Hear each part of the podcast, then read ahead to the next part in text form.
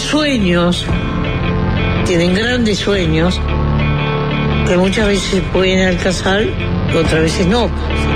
A partir de ahora, Se puso espeso como la noche.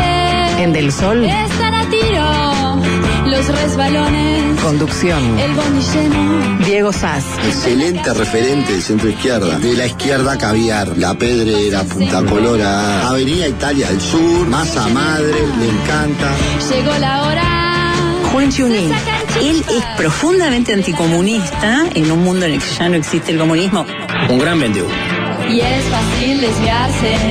Es fácil desviarse. Producción, Nicolás Batalla. Y creo que ha demostrado en el cargo que le sobran condiciones. Es uno de los mejores pagados, obviamente.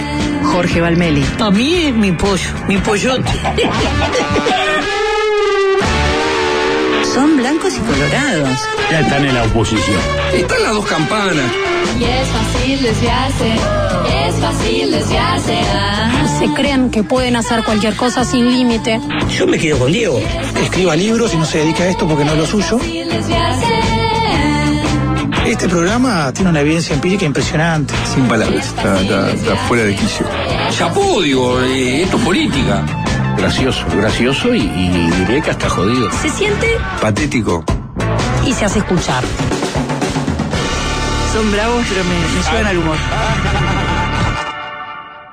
Muy buenas tardes para todos, ¿cómo andan? Bienvenidos a Fácil Desviarse. Y'all out there? All right, let's get this thing moving.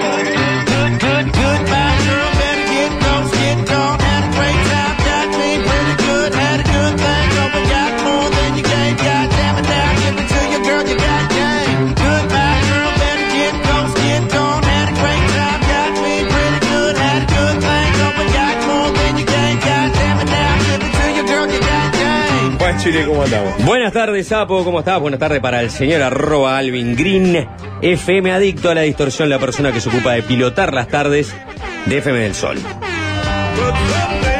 Tengo un Nico Batalla por acá. ¿Cómo estábamos, Sapo? Hola, ¿qué tal? Hola, ¿qué tal, Jorge? Diego, querido, hermano, ¿cómo estás? Buenas tardes para todos.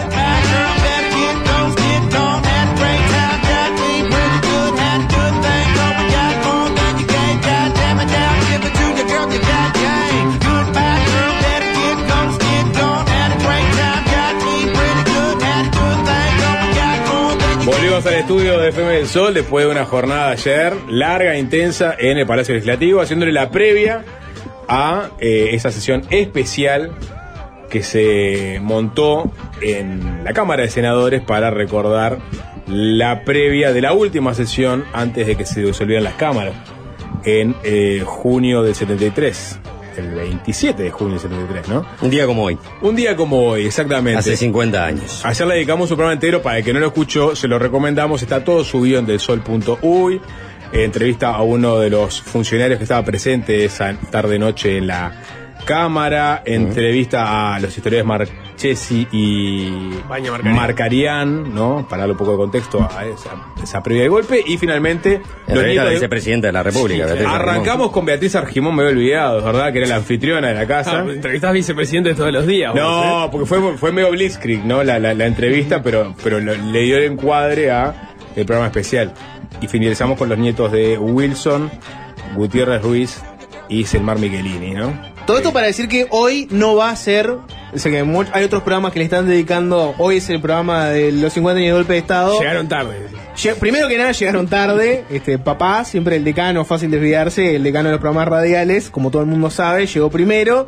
Segundo, hoy va a ser un fácil desviarse que va a hablar de otros temas, de todo. Hay novedades de Chiribín, tenemos novedades del mono tití, hay novedades del tema agua, Hay columnas hoy, vamos a hablar desde la homofobia en el fútbol hasta en qué anda la oferta gastronómica de Ciudad Vieja. Así que tienen un fácil desviarse. Que tiene de todo, pero. Bueno, pero, pero, pero a mí me interesa, me interesa. ¿Ustedes llegaron a ver la sesión ayer? Sí, yo vi. Bien. No la vi en, en vivo, vi, la vi después. Primer, pri- No, porque- primer mensaje, ¿no? Porque digo, eh, fue emotivo, digamos, fue novedoso, ¿no? Por lo pronto, creo que nunca se ha, había sucedido algo así en la sala, la sala de senadores. Que eh, algo así como. La proyección que se hizo en la cúpula. Bueno, estaba parada, tampoco es que. Porque arranco con un video- de Emil Montgomery. Arranco con un. la- había música, había sintes, no sé si escucharon la música. No, estuvo muy la- lindo, La, estuvo muy, musicalización. muy bueno. Eh, no, creo que nunca había sucedido algo así seguro en la Cámara de Senado. Sí. Eh, horrible el video del gobierno, no digan que no, espantoso. Primer mensaje que llega. Entonces yo quiero poner arriba de la mesa, este, yo no voy a llegar nunca a ese extremo. Estuvo bien el video. Estuvo bien el video. Sí, tampoco ¿no? vamos a estar hablando del ese increíble y maravilloso mapping. eh. Todo bien. Estuvo bien, estuvo bueno. Yo creo que Ah. se generó momentos de emotividad, ¿no? Sí, no, no Sí, sé no. tampoco qué, espe- qué- qué se esperaba, digamos. el- el- Bueno, acá estamos analizando desde el punto de vista eh, visual el evento de ayer. El ¿Vos querés, eh, ¿qué, qué expectativas No, había? No. Eh, Digo, lo que digo es, es la proyección de las inter- de tres intervenciones, una por cada partido. Y una previa, ¿no? Siempre un, puede- un raconto sí. de los sucesos que de- decantaron en Siempre, ese- pues, digo, sesión. eh, puede ser, uno puede opinar sobre si esa edición y esa este, visualización fue excelente, muy buena, fue normal, dejó gusto a poco, de eso se trata. Claro, de eso estamos. No sé si se dieron cuenta que en el momento había recreación de las personas mediante inteligencia Inteligencia artificial, artificial, o sea, estaban, digamos, los registros de, de- de esa noche, pero había otros momentos en que aparecía el legislador bueno. recreado, ¿no? Estuvo bueno, Estuvo estuvo bastante bien logrado, Sí, me parece, bueno, ¿no? estuvo bueno. La voz, las voces también estaban bien trabajadas, porque eran Las voces de, de, eh, Wilson, Vasconcellos y, este, Rodríguez. Y Rodríguez. y Enrique Rodríguez. Sí. Y, mm, y, y- y tuvo ese, esa, esa previa que era como un raconto audiovisual para llegar a, al golpe. Al ¿no? Que golpe. también uno- iban a mirar con lupa muchos. Bueno, a ver qué historia te cuentan en el Parlamento sobre cómo llegamos ahí. Creo que estuvo bastante Equilibrada. equilibrada, Sí, ¿no? sí. Bueno, lo- lo- habló un poco de eso Beatriz Argimón en la entrevista que se le hizo ayer, ¿no? Hubo una comisión, en definitiva, integrada por, por todos, que se llegó a un consenso de cómo armar eso. Sí, claro. Que se y que aparte se, se, se discutió hasta los más los, los detalles este más baladíes. Por ejemplo, si este el color era era azul, pero era un azul medio tirando a celeste, si podía identificarse con el Partido Nacional, en fin, todo eso. Se discutió eso, imagínate si no se iba a discutir el contenido más relevante de- del, del video. ¿no? Eh, estaba, digamos, la, la imagen impactante de los tres expresidentes junto al presidente. El presidente estaba al lado de Santiago Gutiérrez, que estaba con Entre nosotros. medio, entre medio de. Se coló ahí también. San- Santiago. entre medio de Sanguinetti y Santiago Gutiérrez. Sí. Este. Silva, ¿no? Silva, Sí. exactamente. Estaba, estaba Nin y estaba Topolanqui, no estaba Sendik. ¿No? No. Digo, porque en un momento Argemón dice qué suerte poder tener, o alguien dijo qué suerte poder tener a todos los expresidentes eh, de, de la restauración democrática, y Sendik no estaba. Bueno, no fue presidente. ¿Cómo? ¿no? No fue presidente. No Sendik. fue el vicepresidente, no, vicepresidente. Ah, vicepresidente, está- sí. Se habló, Ah, se no. mencionó Sí, que pero los dijiste vice- presidente. Ah, perdón. Pero Digo- Sendica ahora vive en Paraguay, sapo, no, ya, ya está. Está laburando ya. Se, se fue. Ah, bueno. Sapo, le pierde tres días laburo si se viene a. Bueno, la tiro, yo qué ¿Eh? sé, la tiro, pues se habló de que estaban todos. Está asesorando empresas energéticas en Paraguay. Está, no estaba. Tu Ah. crítica es. No, no, no, es una crítica, es, es un señalamiento a, a una cosa que se dijo que estaban todos y en realidad. No, estaban no todos, estaba, no no estaban estaba. todos, no estaban todos. Pero no estaba- tampoco estaba hierro entonces. No estaba ayer. Y no. Bueno, ¿No estaba hierro? Y bueno, vos lo viste ahí en esa. No lo vi. Porque Ah, bien. Hierro debe estar en, en- Perú. En Perú. En Perú, claro. Está. Estaba, no estaba, no estaba Luis Hierro. No, estaba Luis Hierro. Y está, y ahí y cerramos por ahí. Y sí, porque no, no hay más. No hay más. Astori. Hubo- ¿Eh? Astori. Astori. Astori, claro. Bien, bueno. Ah, Astori está en la casa en este momento, de Uno, salud. uno lo, lo, lo, lo ve tan. en- Tan ministro de Economía, Ministro ¿no? de Economía que se olvidó que fue vicepresidente. Astori. Y después, eh, hablando de ausencias, qué feo el momento en cual votan, también lo tienen que hacer por tema de orden, las licencias. Se ¿no? arrancó con eso, aparte. ¿no? Claro, Todo el por mundo un tema- mirando expectante. Claro, estaba empezando toda la solemnidad del evento, bueno, y hay que votar las licencias, o sea, vas a saber quiénes no fueron, que Sí. finalmente eran, eran dos senadores, Sebastián, Sebastián da Silva y ¿Quién? La Da Silva era esperable. ¿Por qué? Porque siempre está en camino. Nunca en la Bueno, yo dije eso mismo. La justificación No. de decirlo es que voy a estar en la posada. Casi tan esperable como la otra ausencia que era la de Juan Sartori. La de Sartori sí, porque. Mira, Claro. claro. Sí. Pero, pero incómodo, ¿no? Una Sí, sesión que te- histórica. Claro, es como medio nominativo, onda. Mira quién no estuvo. Sí, Check, claro, check. claro, sí, Ah. sí, porque no, a ver, una sesión que no, no, no, no pasa muy seguido, 50 años, un golpe de Estado, no, claramente. De Sartori no hay mucho para decir porque está, era, era, es, es Sartori, no, no se puede comentar nada. Ya está allá. ausente. Pero Del de- Senado. Sí. ¿No? Se, se anuncia cuando, cuando, cuando entra. Claro, Ah, lo, miren, lo más raro que apareció. claro, lo más raro que esté Sartori. Mira quién se acordó de venir. Está Sartori. De Cambowe, o sea, de Sebastián da Silva, me, me llamó la atención ese dato. Yo no lo tenía. Mm. Yo ayer vi que él tuiteó, puso en horas de pomposos discursos a la democracia se la defiende siendo buenos ciudadanos, siendo coherentes, respetando al del lado. Y se despachó con un discurso ahí, como diciendo, bueno, contrapongamos los pomposos discursos con esto que vengo a decir yo. Y leí ese tuit y después me enteré que no fue ni a la sesión. Me llamó la atención. Claro, bueno, por ahí Bueno, estaba la explicación. acá está la explicación, ¿no? Claro, Sí. este, No está para pomposos discursos. Estaba pagando los impuestos, este, escuchando a los hijos, estaba honrando responsabilidades y pidiendo el voto para mejorar el país. Estaba en esa. No, no, no en donde están los pomposos discursos. Es un... ¿Eh? No donde estaban los pomposos discursos. Claro, claro, es un- una suerte de cortar con tanta dulzura. Ah, absolutamente. Eh, es- raro, ayer, ayer, ayer nos comentaba Rubén Benítez, el funcionario que estuvo aquella noche del Palacio que entrevistamos, que donde se sienta Cambowe ahora, se sentaba Wilson. Este, iba a estar Sebastián da Silva sentado, ¿no? Cabal, Bueno, cabal, capaz que Ayer por no, eso ayer- dijo, no, no, pará. voy a dejar, esta noche dejo la, ¿Y dejo quién, el asiento quién entró en su lugar? Habría que Yo qué investigar. sé, porque Sí, ¿eh? estamos, estamos a- no, Cuatro pará, periodistas Estamos hablando de Javier García, Javier pregunta, García ¿eh? que le deja el lugar a Abreu, que le deja el lugar a Sebastián da Silva, eh, o sea, Es verdad que ya me, me perdí. no es fácil, ¿no? No es fácil. línea. Después no es tercero en fácil, línea, sí, no ya me perdés la- Dale, es, eh, eh, mirá. Ahí está. Nico como loco. Es fácil. Pero no es un dato, igual. Porque a Nico le pesa. Acá porque te no perdonamos todo, ese andá a decirlo allá en el 12, no es Nico, fácil. no deje, Nico, no deje ¿A quién que le estamos pagando el sueldo que no sabe ni- No deje que Juanchi te corra, siendo que él tampoco tiene idea y tiró la pregunta ¿Quién? así de la nada. ¿Quién? Pero No, acá- me no es un dato O sea, el importante. periodista o tiene el dato o hace la pregunta. Claro, yo hice la pregunta. Pero no es un dato relevante. ¿Quién, quién, quién tuvo sentado ¿Cómo que ayer? no? no ¿Qué es, me es- importa? es, eh, ¿Por qué? Es, es- es un dato relevante. ¿De qué? ¿Quién ocupó la banca donde estuvo sentado Wilson? Es un sillón, capaz que lo cambiaron hace 10 años y ahora es otro. No, bueno, pues muy simbólico. De En una Wilson. noche tan simbólica. De Wilson a Sebastián da Silva. Bueno, no, no, no sé. mm, me, me apuntan Pablo Iturralde. En realidad, Pablo Iturralde es, es suplente de Botana. Por ejemplo, hoy estaba en. Sí, en habló. sustitución- Habló Sí. en sustitución de, de Botana. Eh, el- ha sido suplantado por, no sé exactamente quién estaba ayer, por ejemplo, por eh, Rodrigo Goñi, el diputado del Partido Nacional, o por eh, Raúl Yuria. Son los dos que lo siguen en la línea de sucesión. No sé si, si habrá sido uno de ellos dos que estuvo. Bueno, más o menos. Tampoco- Igual no, no, no era el momento ayer de los senadores presentes. No, no. Sí, no, sí, no. hoy en la Asamblea General donde todos hablan, pero Sí, perdón, y una cosa. ayer la ceremonia pasaba por otro lado, pasaba por la imagen de los tres ex, ex eh, presidentes, más el, el- el presidente y la este, la vicepresidenta que presidió un poco fue como la anfitriona de, de lo, lo acontecido, ¿no? Ah, de lo simbólicamente acontecido. Sí. Y después hubo una instancia en el Salón de los Pasos Partido- Perdidos donde se entonó el himno nacional, se dieron esa imagen, Sí. con los presidentes ahí. Sanguinetti en un momento no cantó, por ejemplo, me llamó la atención, pero no, no por nada especial. La calle estaba muy emocionado, se lo veía como muy emocionado. Mujica tranca, ¿no? Como que está también este, bajar en la emoción, me parece.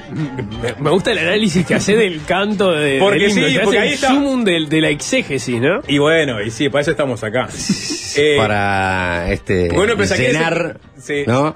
minutos de aire Sí, y, y a costa de la tam- electricidad que paga Exacto. emisora Alcina. Y Topolanqui estaba este, también, este, digamos, cantando a, a viva voz. No, pero pensando, Sí, ¿quién eh, estaba más la- incómodo de los tres expresidentes, dádole el contexto, ¿no? Y la conmemoración. Yo pensaba, Mujica, no sé si incómodo, pero también, o sea, cuando, cuando la gente piensa en aquellos años, seguramente proponga Mujica muchos del lado de los malos, ¿no? Y cuando piensan en Ah, porque años- Sa- Sanguinetti- Y bueno, y otros ¿no? piensan que Sanguinetti No, bueno. Lo que Del lado de los es- malos estás este. Sí, no, yo no, Los yo malos, nunca, tiró nunca, además, nunca, este- nunca iría por ahí. ¿Estás ¿no? hablando Lo- de- lo que de sí es Rico un demonio Malpato? señalado, si querés. Si- para quienes adscriben a la teoría de los dos demonios, Pero es un perdón, demonio perdón, señalado. eh, ¿está mal decir el lado de los malos? No, O sea, está bien, Sapo, el de enemigo a luchar. Sí, José sí. Mujica. Pero, la, la vida no es un cuentito de buenos y malos. No, pero, pero hay buenos y malos o no hay buenos y malos para la gente. Para la gente hay buenos y malos. Pero no sé. ¿qué, es La la gente hay buenos ¿Qué es y malos. La gente. ¿Qué es la ese- gente? La gente. Esa persona que no tiene 097. capacidad de análisis y genera Claro. un estado maniqueo permanente de las perfecto. cosas. ¿no? Vos, vos, Sí. Nico, pensás que si yo le pregunto a la audiencia, Exacto, durante la dictadura, ¿era todo una escala de matices de grises o había buenos y malos? ¿Qué pensás que va a decir la gente? Nosotros, No, ¿no? durante- durante que la pasamos dictadura promocionando diría- diría- eh, los ejes. Pero- pero- a través del 097 441 En el 443 proceso. Durante la dictadura o la antes de la discusión de las dictadura, para cámaras, Este, ah, vamos a escuchar a Manini ahora, donde dijo no había lugar para los matices, no había lugar para los grises. Mm. Eran todos buenos o malos. Vamos a escuchar a quién? A Manini. ¿Es al único que vamos a escuchar? Sí.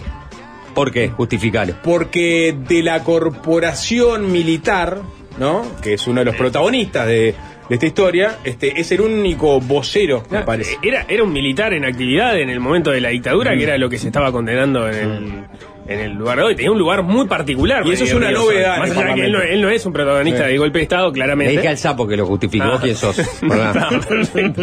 Yo, yo, yo ya di mi justificación Sí, cortita. ¿cuál que- era? Que de la corporación militar era el único representante. Bien, perfecto. Es el único que dijo algo periodísticamente Eh, relevante. de- Todos los demás estaban Ah, eh, fuiste a buscar, a buscar el morbo. ¿Qué dijo Manini? Obvio. Hoy era lo que. Lo otro no, todo no, no. Ah, bueno, No, perdón, el morbo en el buen sentido, si querés, el morbo periodístico. eh. Ya sabés qué, va- qué van a decir todos los demás. Claro, exacto. Lo que querés saber es lo que dice Manini. Para mí una novedad es la lo que dijo posición en la Manini. que está Manini. Por eso va a sonar Claro, Manini hoy en bien, el está aire. Porque me parece que.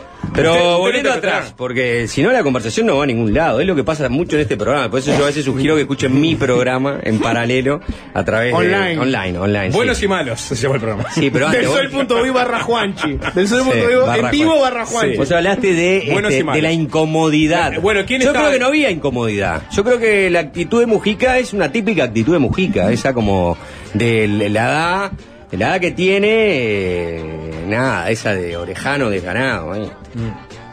Y vine acá, y cosa esto, ¿no? La calle que es- eh, está eh, muy guardado.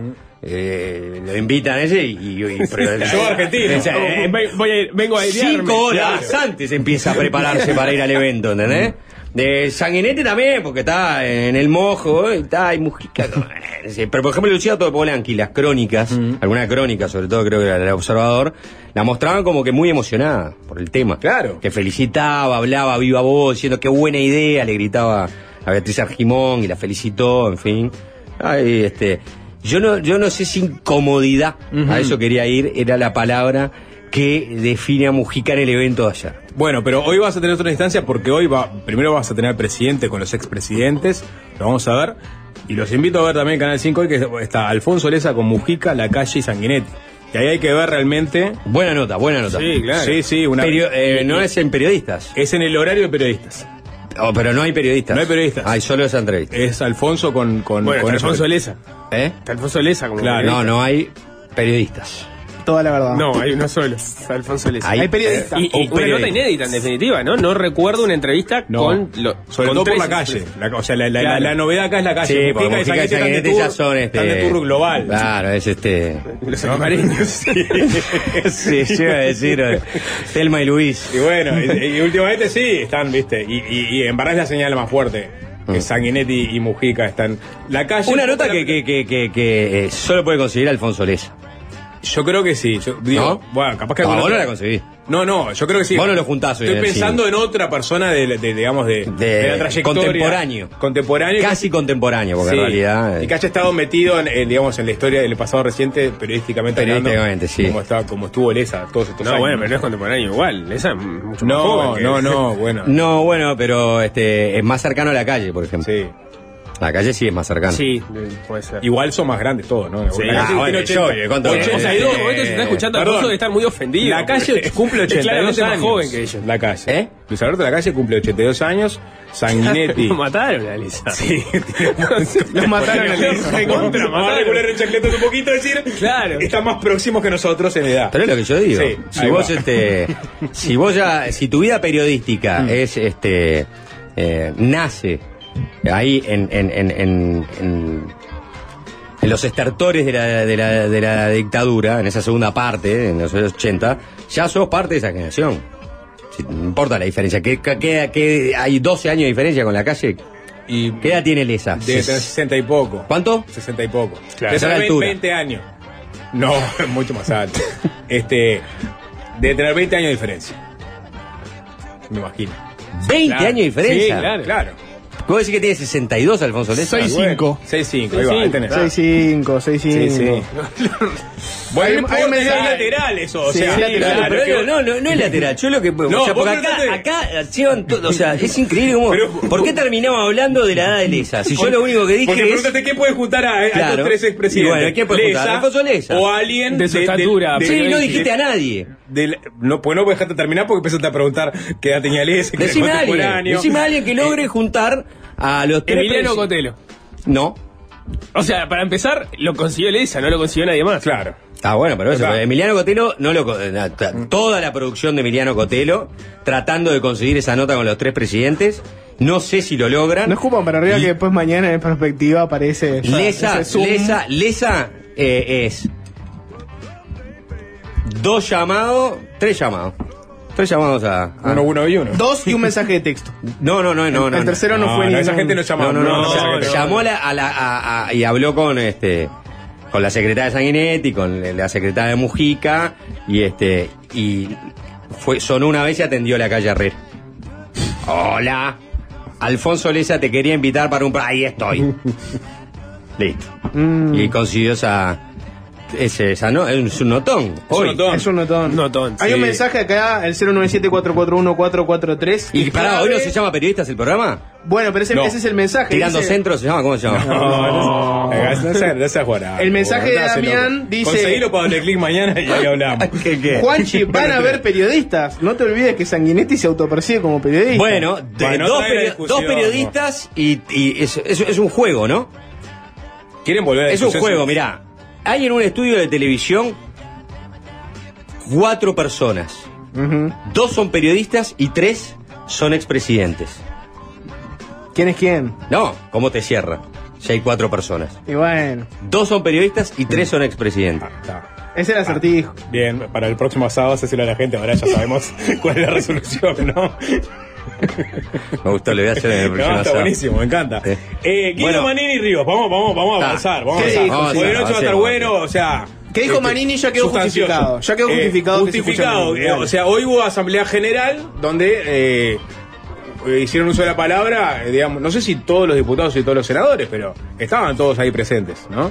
Este, sentaditos y, fue una sesión larga. Yo No creo que de cualquiera que quisiera hablar podía hablar, porque Sí. por la ocasión no te ibas a limitar la palabra de nadie. No. Sí, no sé cómo fue el criterio, no otra encontré vez. un patrón, no encontré un No patrón. encontré un patrón. Sí. Ah, bueno, lo que es verdad es que Guido Manini Ríos habló. Eh, y vamos a escuchar el arranque, si les parece, porque arrancó con una... no- Yo lo que creo que vamos a escuchar ahora es una novedad. Por un lado, porque dice compartir el, el- concepto del nunca más, ¿no? Nunca más dictadura en nuestro país y que nunca más haya terrorismo. Y algo particular y es que ponderó, eh, o sea, puso por encima el terrorismo de Estado por sobre el terrorismo eh, a manos de civiles. En una frase que vamos a escuchar a continuación. Ustedes me dirán si entienden lo mismo que yo o no. En primer lugar, quiero dejar bien claro que compartimos lo expresado en sala en cuanto a la determinación de que nunca más haya dictadura en este país, de que siempre se respeten las instituciones democráticas y los pronunciamientos populares y que nunca más haya terrorismo, venga de donde venga. Cuando existe terror en la sociedad, poco importa a las víctimas de dónde provienen. Es terror y afecta a los ciudadanos, especialmente a quienes no tienen otra defensa que la que les deben proporcionar las instituciones del Estado. Ahí está, en esa última frase, Mm. yo interpreto que pone por encima eh, el terrorismo de Estado por sobre el terrorismo a manos de civiles. No necesariamente. No, No, no, no, Eh, no, repito no, la no, frase. es- especialmente a quienes no tienen otra defensa que las que le debe proporcionar las instituciones del Estado. Está, pero te fuiste, te fuiste al final. Arrancá no, por el me- principio. El principio es. No, pero eh, no, to- no, condenamos para mí juegan en conjunto, porque en definitiva el, el- el señalamiento sobre el sobre el terrorismo de Estado como como como el digamos más este gravoso, más grave que el, el terrorismo de un movimiento político cualquiera. Es justamente ese, que el Estado es la última defensa que tienen los ciudadanos. Exacto. Entonces, entiendo que al principio él no lo quiere decir explícitamente, pero por este, uno podría interpretar que termina este, poniendo. Yo no, no, no voy a interpretar porque me parece que no, no, no, no, no es claro la, la- este, al- o sea, Ma- Manini no dijo eso. Si querés interpretar que pudo haberlo dicho, está bien, es legítimo, es válido, pero no lo dijo. Lo que dijo es que el Estado es el escudo de los débiles. Utilizó una frase ballista. Eh, básicamente, Manini. No, no, no, no. Sí. No, no, no, no no, no, no, Pero Valle no lo usó para, para, eso, para dijo, el terrorismo, utilizó- para, utilizó para- una- Claro, no, no. ya sé, pero si vos escuchás, ¿qué dijo?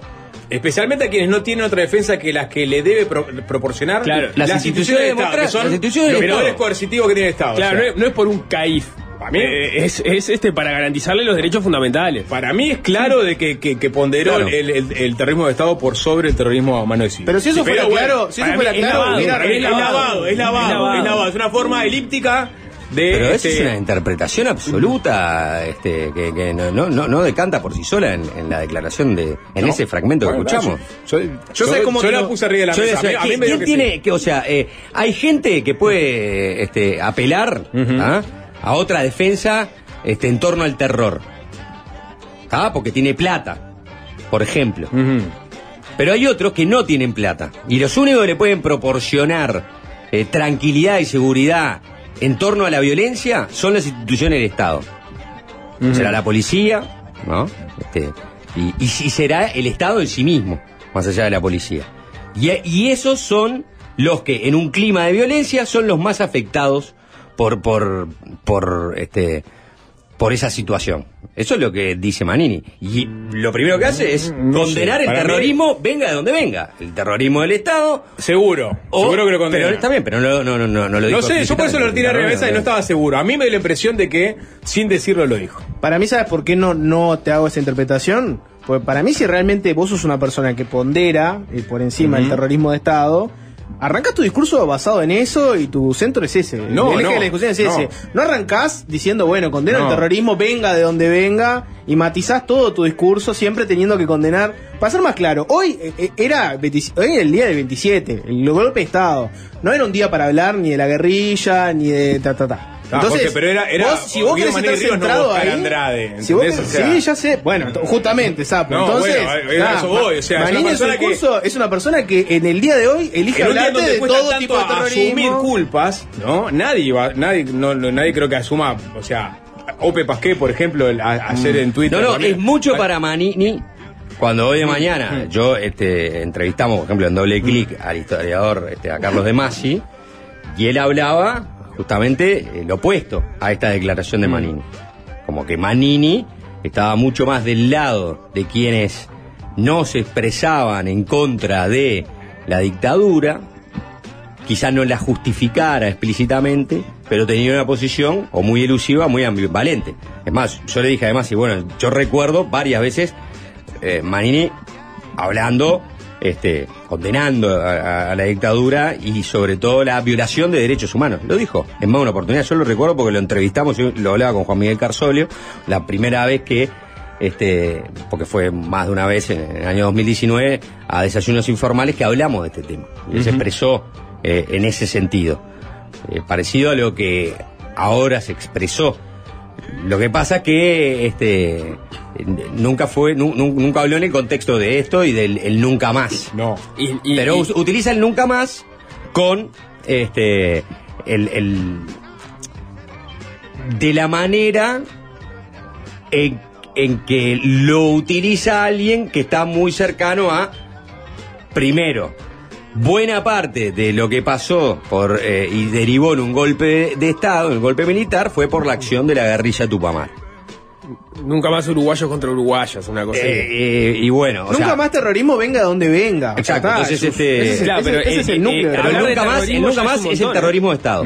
Claro. Ese es el nunca más. O sea, así está que, que- así está creada esa figura y, el, y uso que se, que, se- que se le da. Para Marinés ¿no? nunca más todo. Nunca más Bueno, terrorismo venga de eh, donde sí, venga. eh, para él y para muchos otros. Para, digo, muchos digo Marinés porque estamos hablando de lo que dijo Marinés. Sí, Bueno, eh, de todas formas, sí. yo subrayo eso. Me parece que hablar de terrorismo yo nunca lo había escuchado. Hablar, en, en- en utilizar ese término para lo que ocurrió de parte de, de- de Manini me pareció una, una novedad y eso otro tampoco me pareció menor. No, lo, y- que, lo que plantea el Chapo, más allá de la interpretación que se puede hacer o, o cuánto quiso decir con eso, que entiendo Pero vos que compartís con el Chapo, ¿te parece que esa fue la...? me, me- me parece que no es una, una frase cualquiera, que él, él este, la, la puso ahí de, de gusto y quiere decir algo. ¿Cuánto quiere decir? No, no lo tengo claro. Porque aparte él arranca así y dice, dicho esto, es como, está, yo acepto esto, esto, esto, esto.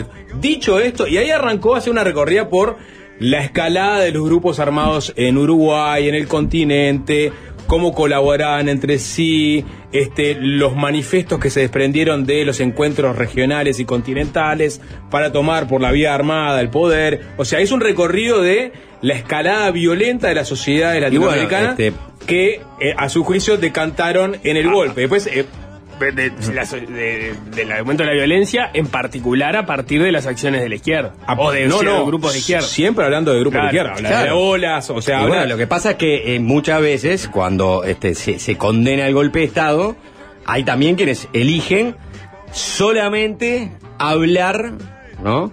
de eh, el autoritarismo de derecha consolidándose en un golpe de Estado y Sí, te olvidas, eh, se olvidan de la otra parte del contexto. Por eso Marini también vino un poco a, Eh, a o sea, presentar su todos, eh, todos muchas veces presentan un sesgo, ¿no?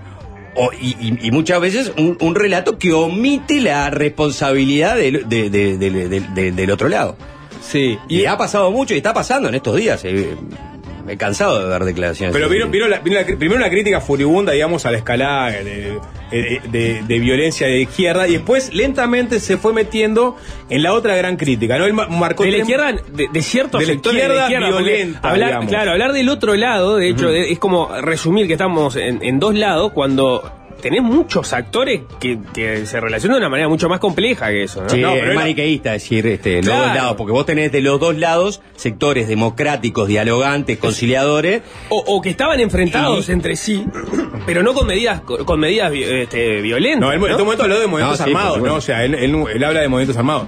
Y ahí viene la gran crítica, digamos, aparte de la explicación de por qué llegamos al golpe. Después marca tres mojones en donde eh, eh, incluye la dimensión política y civil, ¿no? Porque dice, el primer mojón es en el 71 cuando el Ejecutivo le encomienda a las Fuerzas Armadas este, eh, trabajar en conjunto con la policía para luchar contra la subversión. Después el Parlamento en el 72 vota al estado de guerra, el Parlamento en su conjunto, dándole más entrada todavía a los militares y finalmente marca febrero del 73 cuando la, la clase política no apoyó a Bordaberry y tampoco la población ap- apoyó a Bordaberry cuando este los convocó. Entonces diciendo, bueno, está la izquierda, están los partidos políticos y está la sociedad civil. Y termina, vamos a escucharlo, metiéndose, incorporando el, el- concepto de la teoría, teoría de los dos demonios y criticándola e incorporando a otros actores que entiende que también fueron parte o, o se- con los cuales hay que repartir culpas a la hora de llegar al golpe. una y otra vez y se lo sugiere y se lo vuelve a afirmar en los distintos discursos y hoy mismo lo hemos escuchado, la teoría de los dos demonios. Sería de un simplismo tal que tergiversaría la realidad pretender que acá solo hubo dos actores, los que promovieron la lucha armada por un lado y quienes la reprimieron por otros. No, acá hubo otros actores que no pueden quedar excluidos a la hora de recordar tan importante fecha. Acá hubo una clase política que fue cayendo paulatinamente en el mayor de los descréditos hasta provocar, como dijimos, que no hubiera reacción popular alguna a la hora de la caída de las instituciones. Políticos que llevaron a la pérdida de la calidad de vida de los uruguayos siendo funcionales a intereses muchas veces ajenos a los del ciudadano común. Hubo corrupción en la clase política. También hubo presión extranjera que reflejaba el enfrentamiento que a nivel global tenían las dos potencias protagónicas de la Guerra Fría.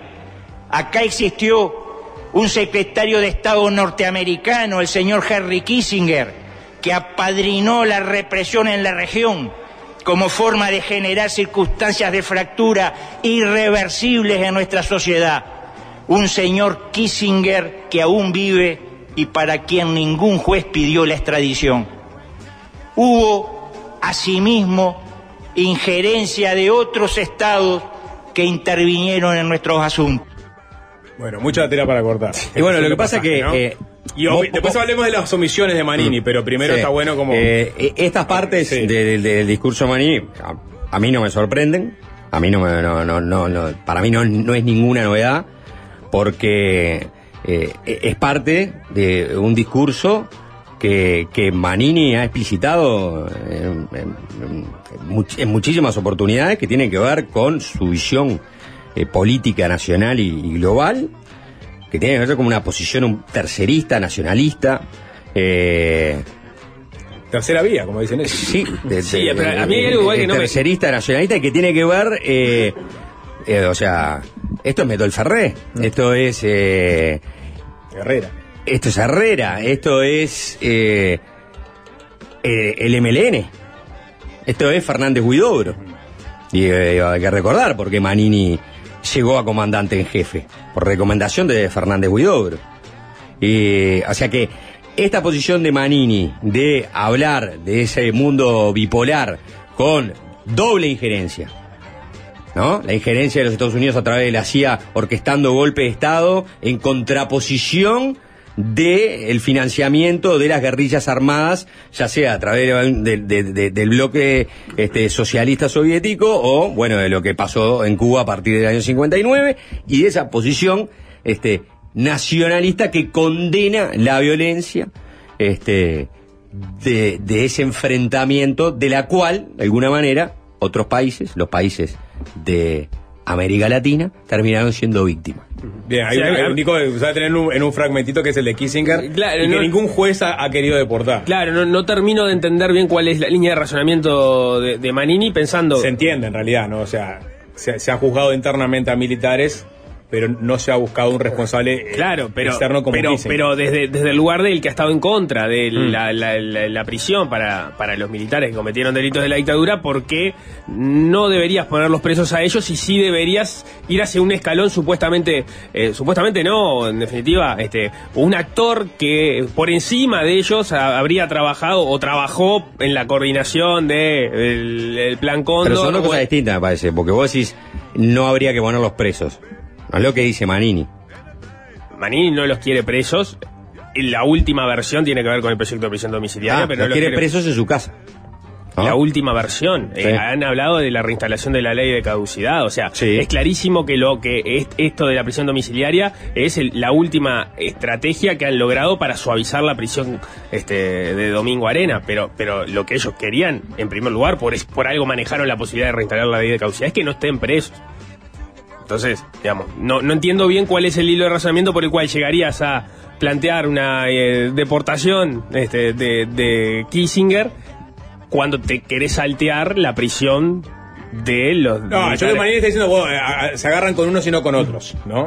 Sean, parejos en, en, digamos, Ya, yo para mí en no en es la al- a, a- a que escarmienten los que tengan que escarmentar. Claro, para mí una este, lo que- indignación selectiva. la Algo interpreta- así. la- para mí yo interpreto otra. Me voy a tirar cosa. los pelos, ¿no? Pero bueno, pero... Para Manini, Manini dice, bueno, este, acá ya este, muchos fueron presos, eh, muchos todavía están presos y ya son personas mayores, ¿no? Que podrían estar en, la, en, en una prisión domiciliaria. Ya, este, los que no habían pagado por sus crímenes pagaron, ya está. Eso es como la, la posición de Manini, ¿no? Demos vuelta a esa página. Eso de uruguayo contra uruguayo, bueno, pasemos este, a la otra página. En el caso de, de Kissinger, eh, y no.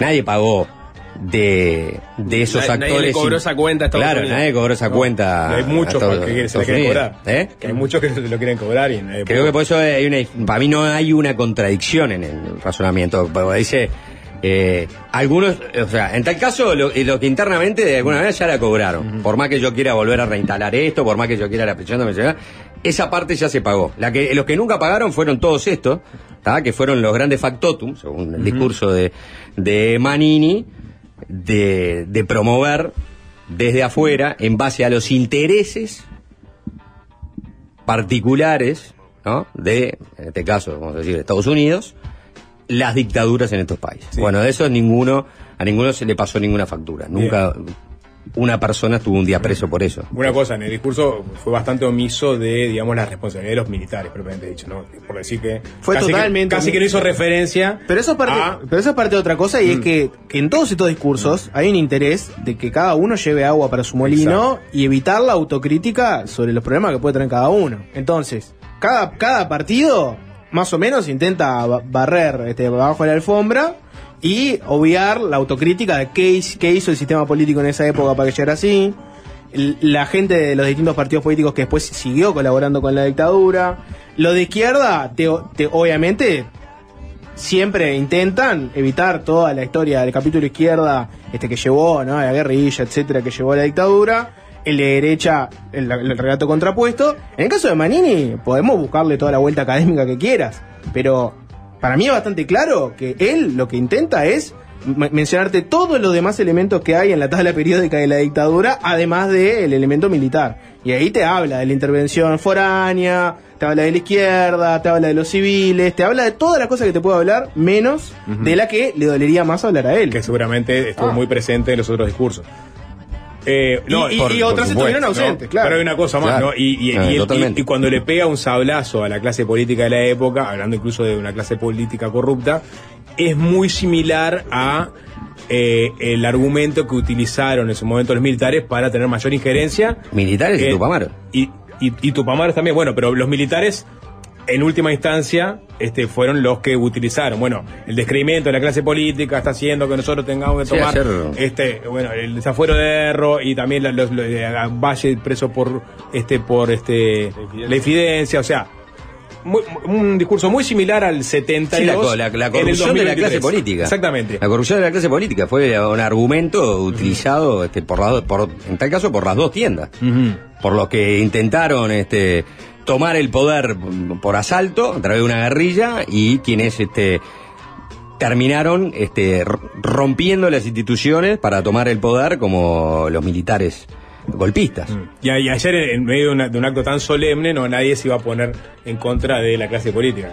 Hoy, hoy, ¿no? Creo que Manini haber sido de los, de los únicos que fue tan este claro y contundente. Ayer Suaznava Sí, mostró eh, un- una encuesta este, sobre este tema, ¿no? Para, o sea, era, evidente que la clase política estaba desprestigiada y eso era funcional a, distintos discursos, a los discursos que entendían que la democracia y esa democracia con esa representación política no estaba llevando, ¿no? A un a, este a, un- a una mejor sociedad para los uruguayos. Desde el lado de los militares, bueno, el discurso bastante evidente, del lado de la guerrilla también, pero sea, una, sociedad que estaba sumida en una crisis económica, en un proceso inflacionario que no se detenía, eh, eh, con violencia, ¿no? Cada vez más explícita en la calle y con eh, esas acusaciones permanentes de, corrupción hacia la, clase política que venía ya desde fines de los 50 con lo famoso con la chata, ¿no? Aquellos que utilizaron los privilegios de ser representantes nacionales para traer autos importados eh, desde Estados Unidos, en fin. Y Schwarzenegger ayer en, en subrayado en Canal 10 mostró una, una, encuesta del 72, año 72, por ahí, o 73, no sé muy bien, de Gallup, esas primeras encuestas donde se le preguntaba a, a la población, este, o a la muestra de la población, en tal caso que se le hizo la encuesta, eh, a quién creía más honesto, y se le daba algunas opciones. Y dentro de las opciones estaban los militares y estaban los políticos. y estaba en ninguno. ¿No? No creo más honesto en, en- en ninguno. ¿Los militares cuánto tenían? ¿Cuánto? Ah, este, yo la vi. ¿Cuál la viste? Está, 40%. ¿no? La población creía que los militares eran más honestos. 6% tenían los políticos. Después ninguno había también en el entorno del, del, del 40, ¿no? El 30 y pico. Pero era 40 contra 6, ¿no? Ah, Bueno, una encuesta de la época. bueno, hoy está- hoy- que- hoy- hoy está más que peleado. tuvo algún error Claro, exacto. ¿no? Pero, Eh, pero no importa, porque en la- en- también recogía parte de el, el- el- el sentimiento de muchas, de muchas personas en ese momento. Hoy está más peleado, pero en realidad el la, la credibilidad de las Fuerzas Armadas en las últimas encuestas está a unos puntos por arriba de la del Sí, sí, exacto. Entonces, Sí. Ahí hay, una, ahí hay una autocrítica que nadie quiere hacer. Que es que vos ves en encuestas repetidas veces que la credibilidad del Parlamento no es muy alta. Y ahí no, no veo ninguna autocrítica de, bueno, ¿qué estará pasando acá? ¿Qué efecto puede tener? Pero lo que pasa es que el sistema político es el más expuesto porque es en definitiva quien tiene las riendas de las políticas públicas. Entonces, Sí. si vos tenés, en el caso de la, de la década del 60, eh, eh, tenés un proceso de deterioro económico, social, político, de violencia, ¿a quién le adjudicás la responsabilidad de, la responsabilidad de esos fracasos? Y a la clase política. Y si eso la alimentan desde distintos sectores interesados en revertir esa situación, en cambiarla, si la alimentan, ¿no? Desde el discurso de, este, no sé, de, de la izquierda más radical, de, lo- este, de, la, de la clase política corrupta, que solo representa los intereses, y, y- y la alimentan desde el sector de, la- de los militares interesados en participar en la vida política, de hacerse del poder, bueno, este, termina Sí. rompiendo le- el, el último grado de credibilidad que tenía en ese momento.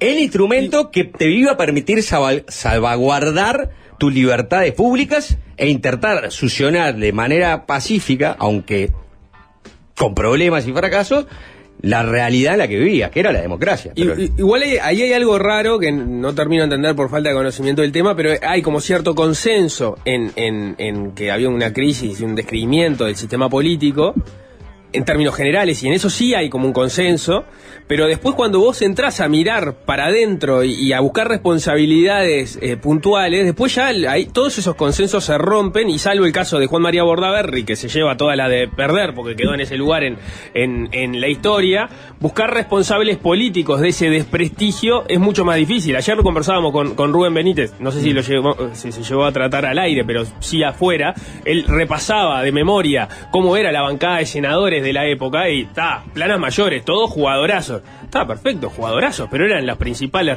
este, exponentes de un sistema político que estaba absolutamente desprestigiado. Ahí hay un ruido, ¿no? En, en la altura, ¿no? De- de- de cada uno de esos este, legisladores y sus capacidades oratorias y la brillantez que tenían y, y todo eso con el sistema político que, representaban. Y de alguna forma, la teoría de los dos demonios o, esa réplica, eh, vino la violencia política y después se siguió con el terrorismo de Estado, desdibuja ¿no? la responsabilidad que, tiene el, que tuvo el sistema político, que en definitiva estaba en el medio y, estuvo gestionando o intentando gestionar mal qué, pasaba en ese momento. Ahí, pero ayer creo que creo Marchés y, y medio que lo- lo deslizaron y es, digamos, la lenta erosión de, digamos, los tres poderes de la República, ¿no? El poder judicial, el poder este legislativo, el poder ejecutivo, pues el legislativo, bueno, este, eh, eh, en esa de- degradación eh, tuvieron que ver los políticos, pero los políticos se entiende que no tenían muy claro el grado de injerencia que los militares iban a querer tener en la vida del país. ¿no? Que eso no la vieron venir, ¿no? Y uno cuando escucha los relatos de los últimos días previo al golpe, este, si bien ya pero por otro lado sigan con una agenda legislativa que, que- que hablaba de, de- de democracia, de que iba a ser- íbamos a seguir este, con un parlamento activo. Entonces a mí siempre me queda la duda de si realmente tenían claro este hasta dónde habían incorporado a las Fuerzas Armadas, hasta dónde le habían dado entrada y si sabían realmente lo que pensaban, ¿no? este, en cuanto al, al acceso al poder. Sí, yo creo que no. Ojo, igual la ¿No? crisis... la- No. Yo creo que, que- que- que probablemente nadie en ese momento, en, en- en el fragor de los acontecimientos, pudiera ver con meridiana claridad que eh, en el fondo los militares querían de hacerse de- de- de- del poder para permanecer en el poder por el tiempo que permanecieron en el poder. Entonces, quizá los militares quieran hacerse del poder de manera muy transitoria, y eso es lo que estamos viviendo, pero como todavía había un civil ahí, que era Bordaberry, no era tan claro, ¿no? No, no, para nada.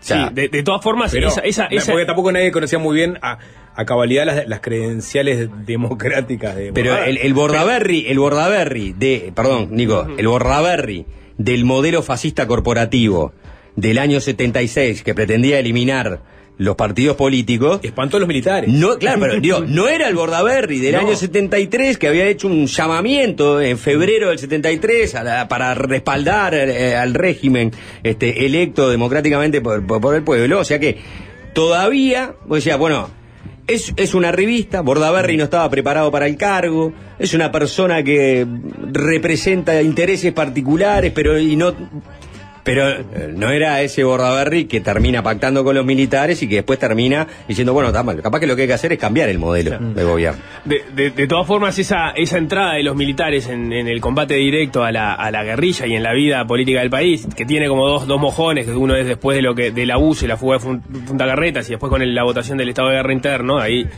eh, o sea, estamos hablando de ya mucho más cerca del golpe. Y en realidad, vos, eh, la, la- la crisis política la tenías desde antes, las medidas prontas de seguridad que no eran contra la guerrilla en ese momento ya se venían dando eh, con, el gobierno de, Gestido, por ejemplo, o sea, antes del 68, que es como cuando cambia el ritmo de la velocidad de la violencia en, en- el momento, y todo eso ya, ya estabas en un estado de excepción.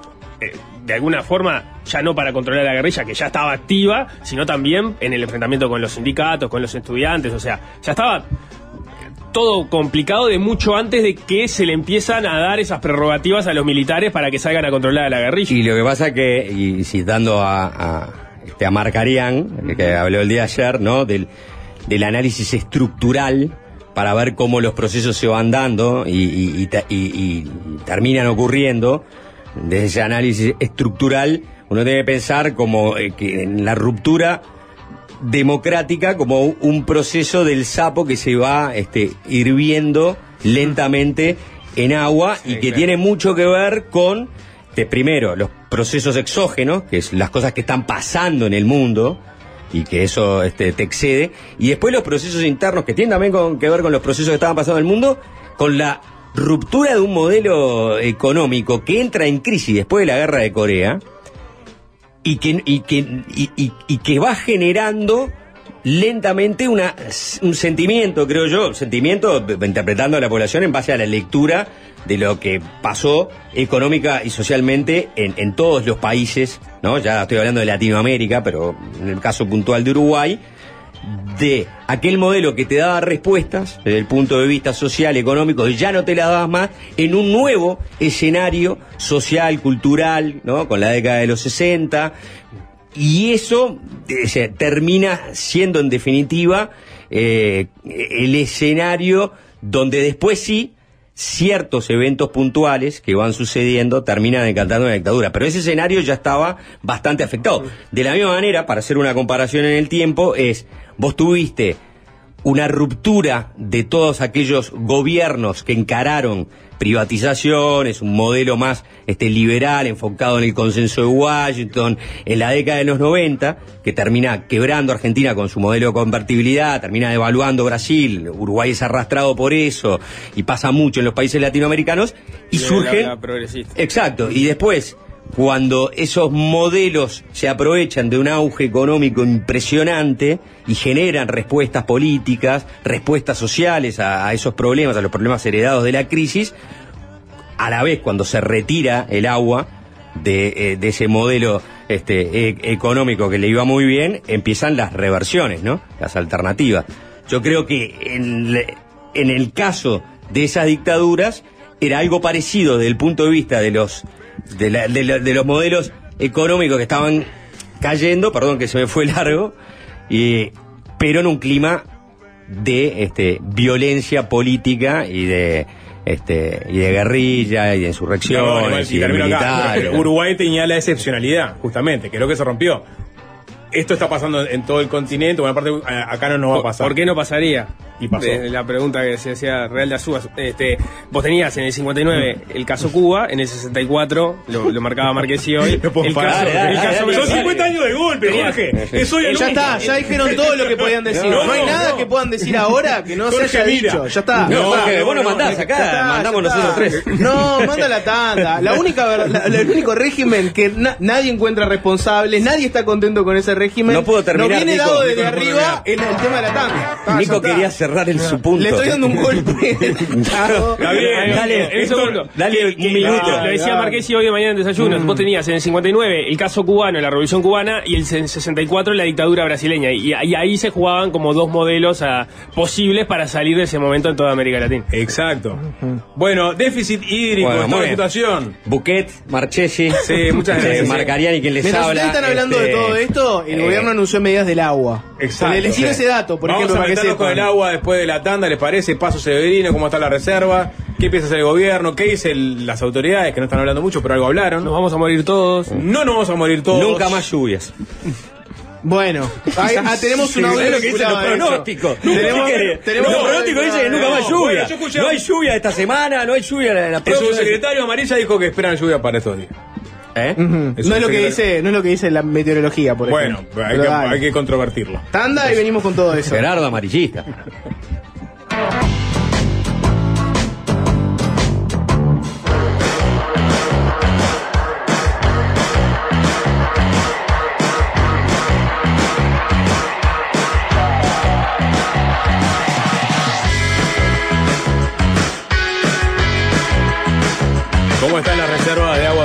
Paso Severino? De eso depende en buena medida el futuro de la calidad del agua del área metropolitana. Eh, en, minutos me imagino que Presidencia actualizará eh, los metros cúbicos que quedan y también la calidad en materia de sodio y cloruro. Pero eh, hay que recordar que el presidente decidió centralizar la comuni- comunicación en materia de déficit hídrico y es poca las palabras que han salido de jerarcas, ¿no? De presidencia de OCE, de medio ambiente. Pero ayer estuvo Gerardo Amarilla recorriendo Flori- Florida, fue a Paso Severino, fue a ver este, digamos, es el lugar en donde buena parte de los ojos del país están puestos, eh, para ver de primera mano, hacer una recorrida y dio algunas declaraciones. Eh, porque la pregunta es, nos quedan 1.900.000 metros cúbicos, seguramente hoy la actualización nos dé que son menos. Eh, al gobierno, al país, al área metropolitana, pónganle como quieran, le quedan 10 días de agua de, estas características, se calcula. En paralelo estamos trabajando, se está trabajando para llevar agua del río San José rumbo a Aguas Corrientes a través de una cañería que implica un trabajo de ingeniería importante. Se habló de un mes de Sí, trabajo. hay dos obras anunciadas ahí, ¿no? Una, una represa, eh, una presa provisoria similar al procedimiento que se utilizó en Velastiquí, eso para retener agua que viene desde la desembocadura del, del San José y poder tomarla un poco más arriba. Y el trasvase directo, o sea, caños que lleven agua del San José directo al Santa Lucía. Son dos procedimientos, uno es más rápido que el otro. Sí, Eh, bueno, hoy el, hoy el observador dice es- esa segunda este, alternativa se estimaba que iban a poder empezar a usar el río San José como fuente de agua dulce en menos de 10 días. ¿no? Que es cuando está previsto que Paso Severino se agote. Si se logra eso, el agua pasaría a ser una mezcla de Paso Severino, dulce, Río Santa Lucía, Chico Dulce, Río San José Dulce y aguas abajo del Río de la Plata salado. O sea que esa es una de las eh, opciones que tiene el gobierno realmente. O sea, antes de que se acabe el agua de Paso Severino, bueno, ya vamos a tener este otro embalse. Pero Gerardo Amarilla, hoy en, en la recorrida de ayer, eh, hablando con la nueva radio de Florida, decía lo siguiente, estuvo, estaban, estaban ahí en el lugar mismo y tuvieron interca- intercambio con la prensa. Nosotros estuvimos hace poquitos días, usted también, pero desde esa última vez que estuvimos hasta ahora, el otro día asombraba, ahora ya asusta, porque es un charco de agua lo que está quedando. Bueno, sí, en comparación a lo que es la extensión, mire todo allá, todo aquello, uno te conoce bien, sí, sí, sí. todos los pajonales, aquello, Sí, todo agua. uno, uno- uno ve esto y realmente, eh, claramente, este, se preocupa y eh, de alguna manera siente que hay una, una situación compleja.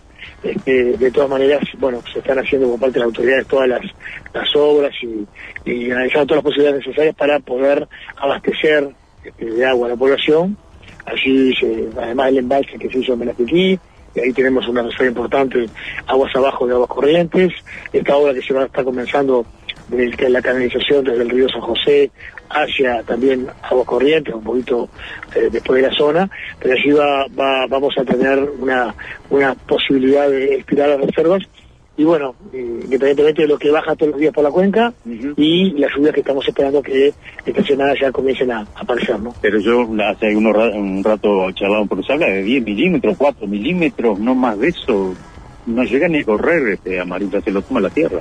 Sí, este, bueno, sí, es un tema que, que- que estamos viendo que las previsiones no son muy abundantes.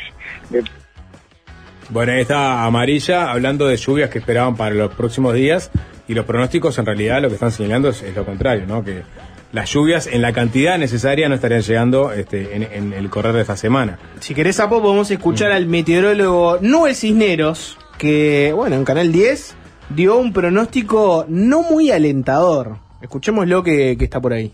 pasa el frío cuando llega? ¿El miércoles? El frío a partir del miércoles. Mañana una jornada inestable. Mucho cuidado la noche del día de hoy, lo que ustedes estaban diciendo. Nieblas, neblinas que van a ser cada vez más espesas. La humedad es muy elevada. Tiene que llover, tiene que haber algo de viento para que esto pueda cambiar. ¿Cuándo va a cambiar esto? Bueno, recién mañana a partir de la tarde-noche. Lamentablemente, las lluvias que se han estado gestando no son demasiado importantes para la zona de la cuenca de Santa Lucía. Ha habido lluvias, sí, te- hemos tenido algunas lluvias, pero con registros que son totalmente insuficientes.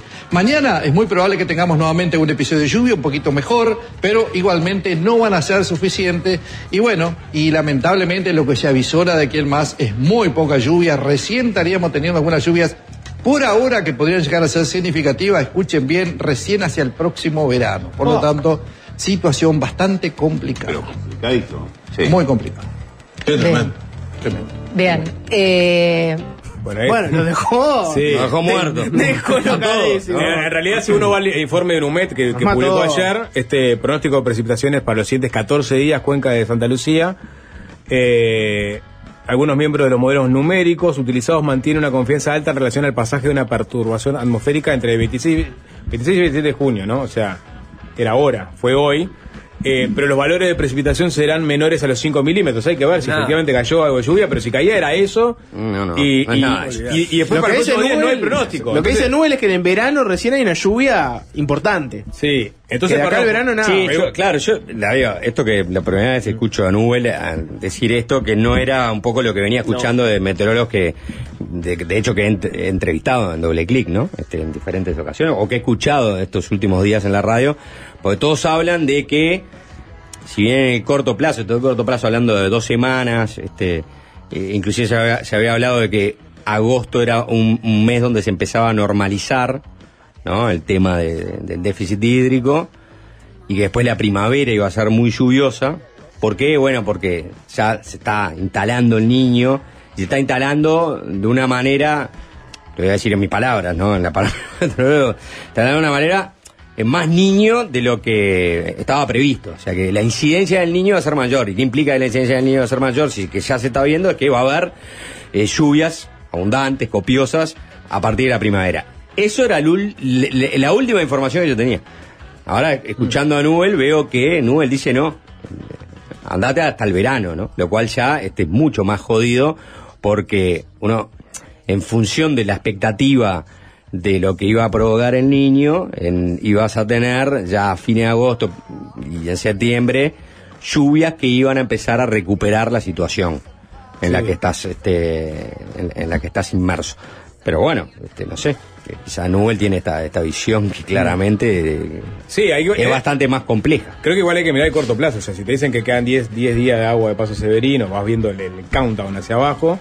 Y, y en paralelo, eh, OCE le plantea al Ministerio de Salud Pública la posibilidad de aumentar la mezcla, ¿no? Este, eso Bueno, pero redundaría en. las medidas anunciadas ahora por, por, por Beleche, Lema y Pablo Mieres ya te dan la pauta de que la situación este, es más compleja, de que seguramente el agua de que suministre OCE va a ser cada vez más salada para permitir mantener el suministro, porque dentro de lo que anunció Arbeleche, que es la creación del Fondo de Emergencia Hídrica, va a ser similar al Fondo Coronavirus para que esos gastos queden transparentados, ¿no? Por fuera de... Y lo que anunció Lema es que los dos litros de agua diaria que se le están entregando desde mayo a poblaciones vulnerables específicas, ¿no? Hipertenso, este, gente con problemas crónicos renales, embarazada. Bueno, ese grupo de gente, que eran unas 30.000 personas, quizás un poco más, eh, van a pasar a ser casi 450.000 personas que van a recibir dos litros de agua diaria eh, por día ante, estas, ante estos nuevos anuncios. ¿no? Mm, Eh, ya te da la pauta. Sí, de lo que se viene, porque De lo que se viene, al día de hoy, capaz comentamos cortito Perdón, la- pero al, esas, al ¿no? día de hoy y, y hace una semana por lo pronto se viene manejando el informe de OCE que le pedía al Ministerio de Salud Pública que habilite a aumentar la mezcla de, de ri- de agua salada y eso convertiría al agua que sale de la canilla en eh, no consumible para los humanos. No bebible. No bebible. Entonces, eh, se, se- se viene estirando eso, pero en paralelo vienen bajando las reservas. En paralelo el gobierno este, maneja estas alternativas de acceso al agua este, dulce a través del río San José. Ahora hay una, no- una novedad que la- también la publicaba el observador, que era una suerte de bomba para romper el, un tapón de, de sal. Ahora les voy a leer, ¿no? el, el otro escenario que tiene OCE y el Ministerio de Ambiente sobre la mesa para mantener la calidad del agua como está hasta ahora, o sea, con más sal y, y- y- y cloro de lo, lo habitual, pero en este eh, estado, es que se destruya un tapón de agua salada que hay en la boca de la cuenca alta del río Santa Lucía y que permita el paso de agua dulce de ese río. O sea, Mira. hay múltiples... Este, entendí esa explicación. Bueno... La verdad no la entendí. Hay que hablar con alguien de, de, de OCE, obviamente. Pide, pide nota. Porque yo me imagino una cosa blanca, una masa blanca enorme. La bomba. Y que, y, y- y que un- venís con hay un dinamita y la. Y la, la- la- la- Es como un tapón de cera, Claro, algo así, pero bueno. Digo, a lo que voy es que todo esto es a contrarreloj. Porque la, la, digamos, la reserva de Paso Severino baja, baja, baja, baja. O se está pidiendo que le, le, le- le- le habiliten el aumento de la mezcla. El Estado dice que no, porque eso va a convertir en, en intomable el agua. Entonces, estamos viendo, eh, estamos en una etapa crítica, me parece, ¿no? este, y, y el gobierno seguramente se esté preparando para, para lo que se viene. Bueno, a- a- hacemos un repaso cortito de las medidas de- del gobierno. Fue una conferencia, la ministra Azucena Arbelech, la ministra de Economía y Finanzas, anunció, ya lo decía un poco Juanchi, eh, la creación de este fondo de emergencia hídrica. Es muy parecido a las características de, de aquel fondo COVID que existió. Es un fondo por el que están conversando con organismos multilaterales de crédito, como por ejemplo el BID, para tener financiamiento, y de ahí van a salir todos los gastos vinculados al tema de la emergencia hídrica. Después Martín Lema, el ministro de Desarrollo Social, explicó, bueno, cómo se aumentan los beneficiarios de esos dos litros de agua. Juanchi comentaba que eran este, casi 450 mil. Bueno, el, el dato que hay es 420 mil, pero hay que entrar a ver bien exactamente cuánto, porque van a ser todos quienes reciben asignaciones familiares, plan de equidad de Montevideo y Canelones, y el detalle está es que no solamente es el beneficiario, sino que también cada uno de los integrantes menores de edad en el hogar, así que la cifra, está, tómenla como con pinzas, después hay que ver bien Sí, porque también hay otra cifra que es la que anunció Pablo Mieres, que es este los jubilados que reciben una jubilación Exacto. mínima, que van a recibir lo mismo y son 80.000 personas, ¿no? Sí, O sea, son- 80.000 jubilados. Todo esto siempre es en la zona metropolitana, ¿no? Serían 80.000 jubilados de la jubilación mínima este, por el BPS. Y bueno, todo esto dice que se pone en ejecución a partir de los próximos días, seguramente a partir de la semana próxima y en función de cómo evolucione la situación. Pero bueno, volviendo a lo que decíamos antes, te da la pauta de que el gobierno ya se está preparando para una situación en la cual este, el agua ya no sea bebible y que bueno, que va a Básicamente, si no- vas a tener que garantizar el suministro de agua embotellada a las personas que no pueden comprar. Si no llueve, el agua dulce se agota, van a tener que usar más agua salada con más cloro. Eso hace que sea no sea para consumo humano, lo que hace que la gente tenga que usar más agua embotellada. Me imagino que es el, razonamiento y lo que se viene si no cae una gota. Se nos viene la noche. Bueno, yo- a- ponele- a- agarra con pinzas también el pronóstico. Yo puse la, la- el Nubel, que es bastante tremendista, porque me pareció que era efectista y me gustó la reacción de los del 10 que quedaron muertos cuando escucharon eso. No, pero, es Inumet- uno, ¿no? Bueno. eh, Ah. es, es, digamos, es la institución oficial y está no, No, pronosticando para que hasta el verano no llueve, pero No, sí no, bueno, que pero- los no próximos anima- 14 días, si tenés agua para 10 días. Pero no se anima a decirte hasta el verano no, no, no, va a haber una lluvia importante. Tanto temerario, No, no, para ¿no? empezar porque el Inumet en realidad las perspectivas climáticas son trimestrales. no Exacto, tiene sí, todavía hasta, claro. hasta el verano. Nubel se ve que tiene. bueno, no sé. Quédense Bueno, con, digo, quédense con múltiples opciones. Ahí va. Hacemos una tanda, Lucas La Bandera, de desgranando lugares comunes del mundo fútbol.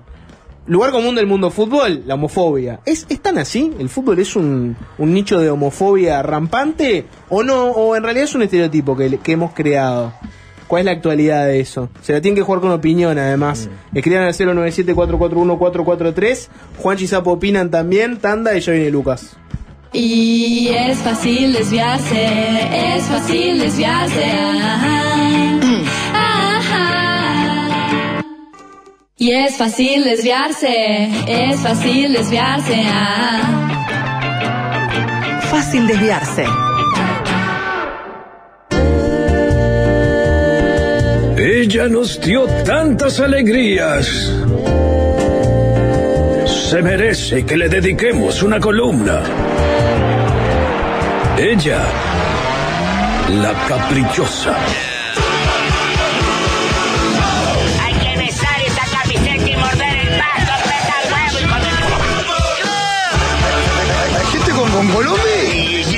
Va a entrar a Colombia. Esto para vos, Palma. Peñarol, inteligencia.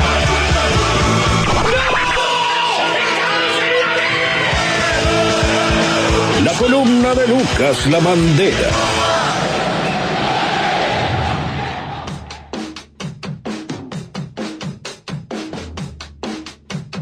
¿Cómo andas, Lucas? ¿Todo bien, Sapo? Lucas, bienvenido. bienvenido. Alguien dice, mi primer mensaje llega, ¿homofobia en el fútbol? No creo. en tono irónico, ¿no? Sí, o intuyo, lógicamente. en, en este, en este ciclo, íbamos al tocar esos lugares poco comunes del mundo del fútbol. Y hoy creo que es momento de meternos por primera vez en un tema escabroso dentro del mundo del fútbol, ¿no? Vamos a hablar de un tabú. ¿Están de acuerdo que el fútbol tiene tabú, no? Sí. Sí. Por lo menos uno, que es el que vamos a tocar hoy.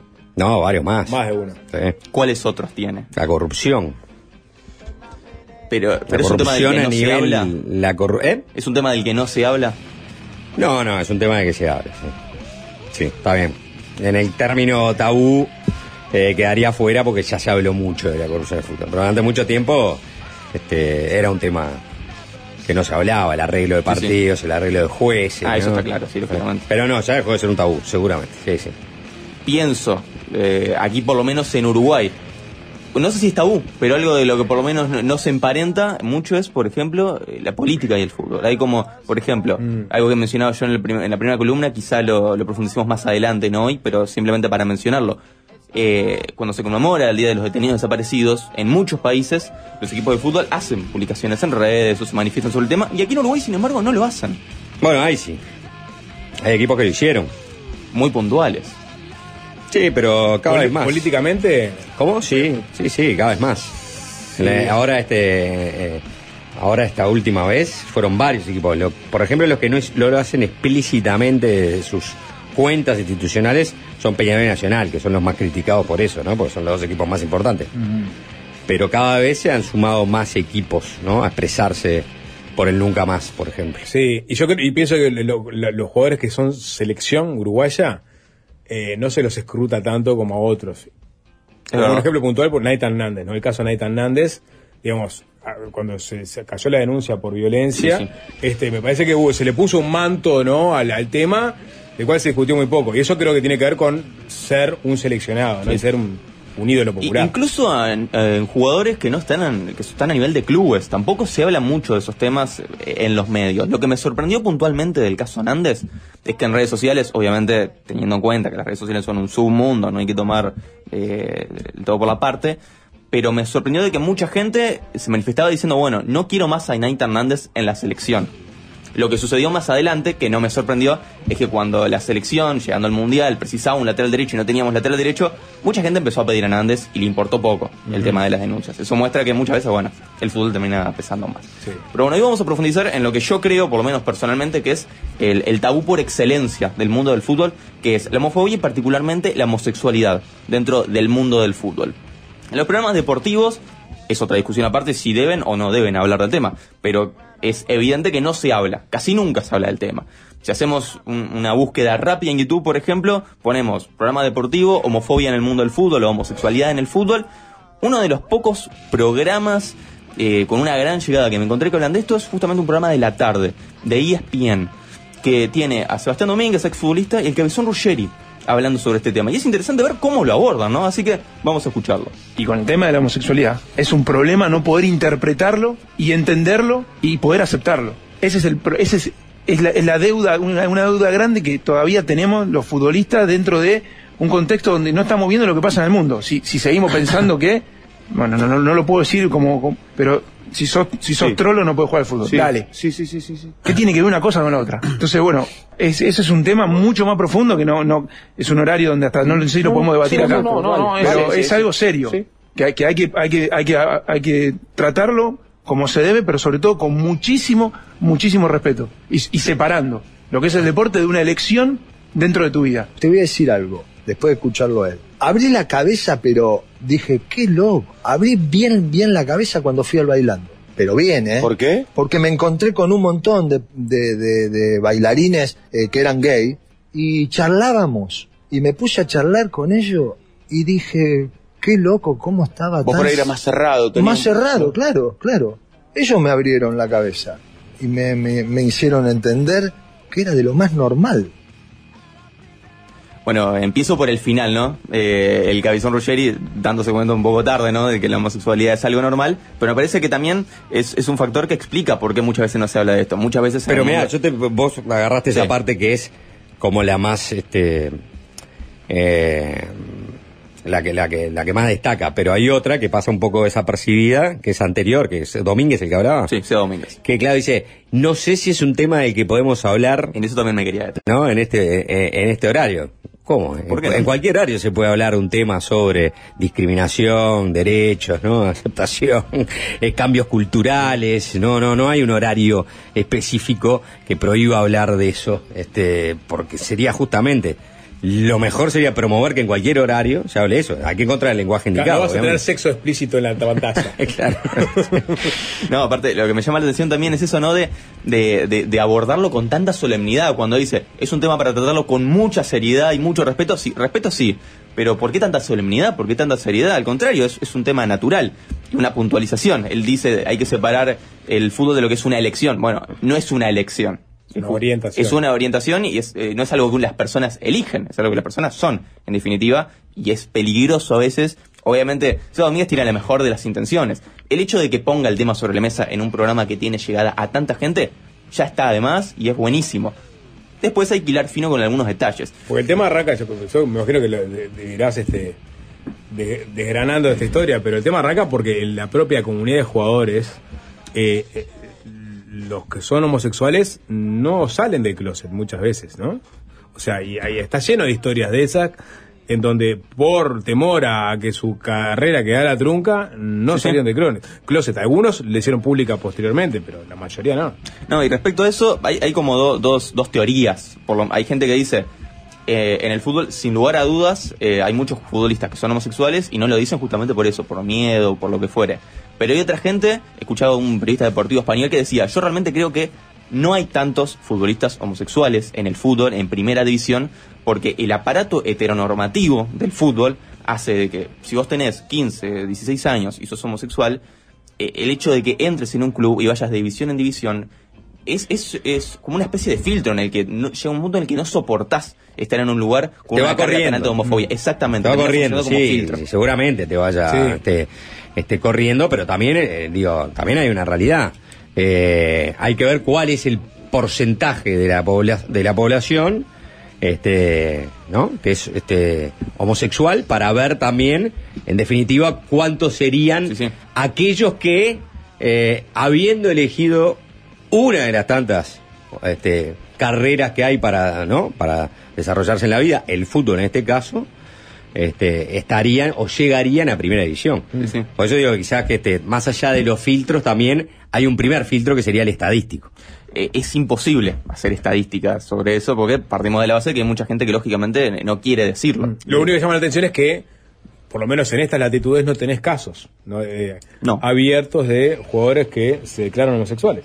Y, eso, No. por lo menos, te hace, la- te, te- hace un poco de ruido y dices, vos, pará, no hay nadie. No, hay sí. No, obviamente hay, pero, Y hay pero, jugadores, este. pero por lo general. Lo han hecho público, por lo menos. Sí, yo siempre ¿Eh? vi el caso de, de Wilson Oliver, ¿no? No si recordás Sí. el caso de Wilson Oliver, este, que lo entrevistamos incluso en el CUR. que, eh, Claro. Suena tremendo, ¿no? Que Exacto. vivía en España, que jugó en Nacional, que está, él nunca quiso decir que era homosexual hasta que dejó el fútbol. El fútbol lo dejó porque era la eterna lucha entre, digamos, su orientación sexual y su carrera este, profesional. Aparte, hoy estamos de acuerdo que sería sumamente difícil. Imaginemos hace 20 años o hace 10 años atrás. ¿Citarás a. Fossati, me imagino, en algún momento de la columna o no?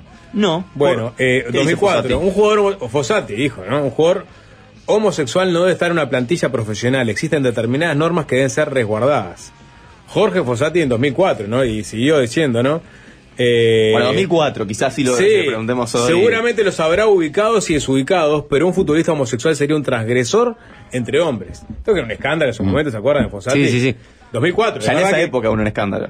Imaginemos Ya en esa época no. Sí. Sí, claro, ahora sería este, ina- inadmisible. Pero seguro, eh, a ver, el, el mundo de futbolistas profesionales de primera o segunda división en el mundo, estoy hablando de personas, de futbolistas que se han declarado homosexuales, esté bastante subrepresentado, ¿no? Sí, Este, sí. Y lo que hay es, en realidad, bueno, este, ocultar esa información porque todavía este, maneja una, una, una carga valórica el fútbol que no es la, la, la que maneja el resto de la sociedad. Bueno, lo más cercano que tenemos es, recuerdan a Gisco Jiménez, el jugador de Peñarol. Que bueno, mucha gente empezó a afirmar que era homosexual en redes, empezaron a subir fotos de él con amigos, abrazándose, y él, a raíz de todo eso, subió una publicación en Instagram en la que decía, ¿quién se ha declarado hoy oficialmente? Nada en contra de ello, ¿eh? todo lo contrario.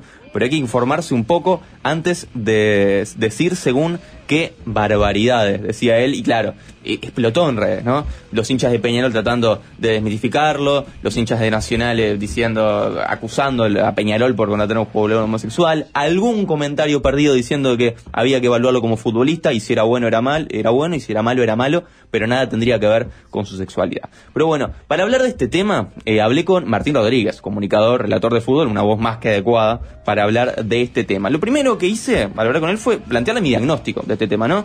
Yo le planteaba que social y legalmente hemos avanzado con el paso de los años, sin embargo, en el fútbol, en el fútbol pareciera que seguimos igual. No se habla del tema, se utiliza la homosexualidad como insulto, se sigue pensando que en el, que en el mundo del fútbol nadie es homosexual. Es como que si el mundo, como si el fútbol fuera ese lugar donde sobrevive lo más arcaico de nuestra sociedad, como que si fuera impermeable a los cambios sociales. Entonces le pregunté si él lo veía de esta forma y si coincidía con mi diagnóstico. No diría que el fútbol es impermeable a los, a los cambios sociales, pero me parece que, que es el último vagón o uno de los últimos vagones del cambio social. Dicho sea de paso, pensemos, para no hablar solo de fútbol, cuántas personas vinculadas al mundo este, militar uruguayo conocemos que hayan hablado públicamente de su orientación sexual sin ser heterosexuales. ¿Cuántas de la política? Bueno, y ahora sí, ¿cuántas del fútbol? En todo caso, el fútbol está en la parte de atrás de ese movimiento de la sociedad en líneas generales y en el caso del Uruguay en particular, me parece que ahí siguen teniendo mucho peso las maneras o, los conceptos sobre los que se, se fundó este, la interpretación principal de nuestros logros deportivos fundamentalmente de la primera mitad del siglo XX, un tiempo en el que el fútbol era una cosa casi exclusivamente masculina, por lo menos desde el punto de vista de la práctica, y en el que Uruguay ganó mucha cosa en general con equipos que, que tenían mucha técnica, gente muy hábil en el manejo de la pelota, pero también un, un cierto carácter que, que se terminó asociando a un concepto de hombría, a mi criterio, absolutamente malentendido, que se toma como sinónimo de valentía, cuando en realidad y paradójicamente muchas veces implica callar cosas que sentimos y que también somos. Muchas cosas interesantes arrojaba Martín, ¿no? Bueno, lo primero que, que, que- que habló Martín, que fue cuántas personas hay en el mundo militar. Antes de escucharlo, yo estaba pensando eso. Digo, ¿por qué el fútbol es todavía el último vagón? Como dice Martín. Y bueno, en parte porque el fútbol se puede asimilar a, a- a- a- a, por ejemplo, a la guerra, ¿no? A la guerra en cuanto a la conformación de ejércitos, en este caso son este, equipos de fútbol, que en una competencia regulada, este, y que no termina en la muerte, ¿no? Es la Este, sublimación que- exacto. del confrontamiento Eh, bélico. Exacto, y sobre todo a, a nivel nacional, ¿no? Cuando uno claro. piensa a nivel nacional, las elecciones, la representación de un país, bueno. Bueno, la guerra es una con el fútbol. Exacto, entonces la guerra y el fútbol, ahí como si comparten esos valores que son los valores de la valentía, el heroísmo y la gallardía, ¿no? Que por, por contrapartida, eh, eh, ¿cuáles están como los valores negativos? La cobardía, ¿no? Y cuando vamos a la cobardía y lo metemos en, en, en, en valores más vulgares, es, sos cobarde, no seas cagón. Y el siguiente paso a ser, a no seas cagón es no seas puto.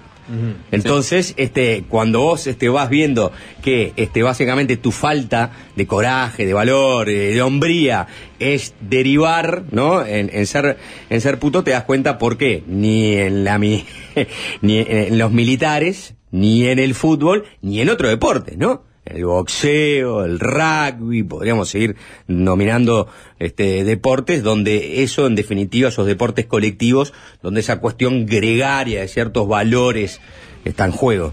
No, y aparte decía algo muy interesante, eh, complementando lo que decís vos, que es muy particular la situación del fútbol uruguayo, ya que sus grandes logros los construye a partir de eso, de victorias que parten de, de- de la masculinidad, de, de ganar a lo macho. Entonces quizá en un país en el que sus raíces futbolísticas no partan de eso, sino que partan quizá, no sé, de la técnica o otros elementos, quizá la situación sería diferente. No lo sabemos, ese es el contexto uruguayo De hecho, particularmente. hay una expresión que, que es este a lo macho, ¿no? Sí, Defi- definió a lo macho. ¿no? Y, y en complemento con lo que decía Martín, yo me pregunto, ¿no? Y sacándolo del ámbito del fútbol, en Uruguay, hoy en día, eh, si no sos heterosexual, asumir tu sexualidad y hacerla pública, as- eh, ¿implica asumir un costo? Eh, sí, un costo. Todavía. digamos, sí, sí, a, a nivel eh, de, de- de las reacciones de la gente, para empezar. Sí, hay un. Siempre, Va- vas a tener siempre un núcleo duro de gente Sí. que te va a atacar por tu orientación sexual. Por O sea, ese es el primer costo. Me acuerdo que... En el fútbol seguro. En el fútbol, Ah, sí, sí. Si te gritan este no seas puto sin Claro. haberte declarado nada y, y siendo un connotado heterosexual y material. Cuando la palabra puto tiene todavía una, una carga peyorativa, ¿no? O sea, es imposible que, que no, no influya. Anda a tirar un corner, ¿no? Este, a- contra la hinchada de cualquier equipo, eh, siendo del equipo rival en un partido caliente y habiéndote declarado, Sí, ¿no? no, es imposible. Y yo me acuerdo eh, cuando Hillary Clinton pierde las elecciones con Trump, si no me equivoco, en 2016, creo que es un artículo de la BBC que decía que Estados Unidos no estaba preparado para tener una presidenta mujer. Y yo me pregunto aquí, Uruguay, por ejemplo, ¿estaría preparado para tener un presidente o una presidenta homosexual? Si un candidato a presidente dijera, soy homosexual, ¿podría tener algún tipo de Sí, influencia? Yo creo que podría estar más preparado eh, para tener una este, pre- presidente o presidente homosexual, pero mucho menos preparado para tener un, un capitán de la selección celeste que fuera. Ah, Absolutamente. Salvo que sea futurísticamente descollante, que decías, Sí, "Tá, sí. ante la evidencia me rindo, y el más eh, homofóbico, Sí, no, este, este, este me gana un partido, ¿no? Si no, no, tal cual lo que dice Juanchi. ¿Y los medios? ¿Estarían preparados? Porque un periodista español decía algo muy interesante, reflexionaba sobre España, lógicamente, pero es interesante planteárnoslo aquí en Uruguay. Él decía, creo que hoy en día el periodismo deportivo no sé si estaría preparado para cubrir la noticia de un futbolista de la elite o de, de su liga que se asume homosexual, que lo hace público. Yo creo que sí, está Eh, preparado. ¿sí? Depende, bueno, vos estás pensando en algún programa medio fangoso de deporte que... que- No, que bueno, pará, hay una, hay una cuestión, no, hay una cuestión de una vieja generación que le Mm. sería más difícil de entender, pero creo que ya está también, inclusive Sí. esa vieja Sí. generación. Sí, ya no hay. Claro, esa vieja generación está de permeada, está permeada ahora por, por, por su descendencia. Y por un mecanismo de autodefensa Ah. también eh, evitarían ser este, políticamente incorrectos Claro. en este tema, porque sabes que te van a lapidar. O sea que no, no, no. Bueno, Estamos- sí. eh, lo Está siguiente que hablé con Martín es el tema O de la los caretea. cánticos. de la- Exacto, yo Sí, creo la caretea. O sea, si- En ese caso sí, que vos. Claro, por más que tenga el reflujo acá, este que lo quiere decir. Pero y también podría pasar que quizá le den más importancia de lo que tiene. No naturalizarlo también podría ser una falla en la cobertura periodística. ¿O no? Mm, y lo que pasa es que los primeros casos siempre van a ser. Y lo que pasa este, es que yo- es difícil naturalizar excepcionales. cuando, cuando todavía este, no se ha logrado este, eso. Sí, sí, claro. O sea, quizás en la, en la sociedad Mm. sí, y para determinadas generaciones mucho más, pero... Sí, aparte del periodismo deportivo le habla a un público en el que quizá no esté tan Es normalizado. como todo, ¿no? el primer casamiento, el matrimonio entre personas del mismo sexo, que acá que tuvo gran cobertura. Después, al tercero, al quinto, ya, Sí, después sí, ya, sí. ya no, no fue noticia. ¿no? Es un tema de, bueno, a priori- aparecen los primeros casos de tal o cual tema, tienen cobertura ex- excesiva quizás incluso, y después ya se tranquiliza. Otro tema que me parece muy interesante, ¿no? Hasta que empieza a agarrar goles. Bueno, hasta que sí. empieza a, un que- y se come Claro, un la dim- gol. la dimensión fútbol Hasta que siempre- la derrota y ahí Sí, vu- vuelve mucho aquello, más, claro. lógicamente. Ahí sí, obvio. Pero bueno, eh, la- las hinchadas. Las hinchadas, por ejemplo, cuando cantan eh, algo homofóbico, yo me pregunto, dentro de esas hinchadas, ¿es posible que haya gente que no sea homofóbica o solo el hecho de cantar eso ya te hace homofóbico? Eso también fue algo que hablé eh, con Martín Rodríguez. Vamos a ver qué era lo que nos decía.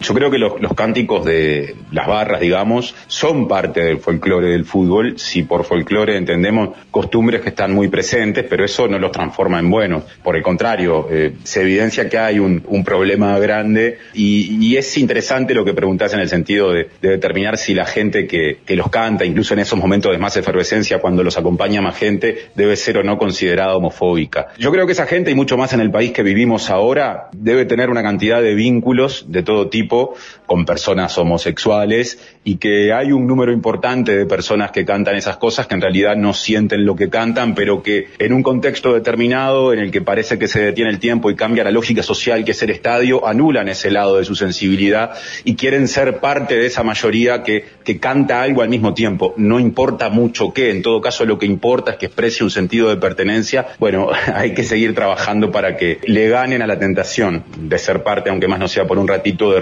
tan feos. Yo creo que en ese sentido es comparable, este, con sus matices, cuando la gente canta, ¿cómo me voy a olvidar de cuando matamos a alguien? O sea, los que cantan eso no son este, homicidas ni pretenden serlo, como también mucho de lo que cantan eh, canciones que contienen ese contenido este, homofóbico no son homofóbicas. Hay una gran parte que sí, pero lo que me decía Martín es, bueno, hay una parte que es homofóbica, pero cada vez menos. Y, y esto es interesante porque ah, pasa muy particularmente en México, que constantemente tienen sanciones de la FIFA, porque las hinchadas mexicanas cada vez que va a sacar un golero, Claro, dirán. ¡eh! Sí. ¿Y qué dicen los mexicanos? Es nuestra cultura, nosotros no estamos siendo homofóbicos, son ustedes que no nos entienden a nosotros, Mm. y bueno, en realidad, aunque sea parte de su cultura, en el fondo tiene una raíz eh, homofóbica que bueno, con el paso del tiempo habrá que ir deconstruyendo. Bien, este, hacemos una tanda, Lucas, ¿te parece? y seguimos. Perfecto. 097-441-443, los leemos.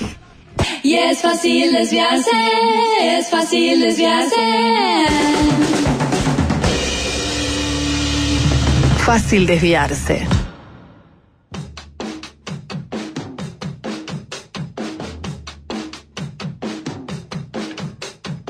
Tengo varios mensajes, Lucas, te voy a leer algunos, ¿eh? Bueno, respecto a eso de los mexicanos que alegan que es su cultura, cuando gritan puto, cuando saca un golero rival, se puede asimilar a nuestro argumento de decir negro de forma afectiva y que en ningún lado lo entiendan. No sé si es tan condenable o es tratar de ser más papistas que el Papa. La tiro ahí para que se plantee nomás. Eh, o sea, me embola que griten puto, acá saque arquero, pero a lo mejor es cierto que es algo arraigado que en su mundo se entiende como un chiste o algo así. Bueno, le pone un matiz ahí el comentario que hicimos.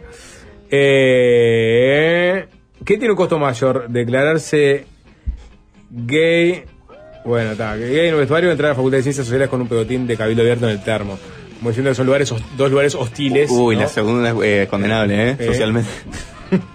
Eh, ¿Qué más? Eh, Orlando Cruz, um, eh, muy bueno, campeón mundial. Está hablando de homose- boxeadores homosexuales, ¿no? Emily Griffin mató en el ring a un, un rival que se burlaba de su condición. Eh, Mark Roberto, o sea, Sí. en el mundo del box, ¿no? Que es No conozco el mundo del box, pero supongo que debe ser medio similar. Sí, la verdad que es un deporte físico, de pelea. claro, Sí. Bueno, eh, algo interesante que dice la- una filósofa francesa que es Elisabeth Badinter, dice que en el proceso de adquisición eh, de, la, de la masculinidad hay ciertas dificultades, que por ejemplo que el varón durante la mayor parte de su vida tiene que convencerse y convencer a los demás de tres cosas, de que no es un niño, de que no es una mujer y de que no es homosexual. Y algunas de esas cosas están presentes en definitiva en esto que hablamos eh, del fútbol. Y una última cosa eh, que hablé con Martín, es que a diferencia de lo que pasa en otros países, acá los clubes no se manifiestan, por ejemplo, el Día del Orgullo. Y es real, son muy puntuales, algún posteo en redes, pero como decíamos, por general los grandes no lo hacen. Eh, como decía, salvo eso, eh, no, no hay acciones institucionales fuertes pa- para, concientizar o para poner el tema sobre la mesa. Y le preguntaba a Martín por qué creía que sucedía esto y si sería importante que lo hicieran. Vamos a escucharlo.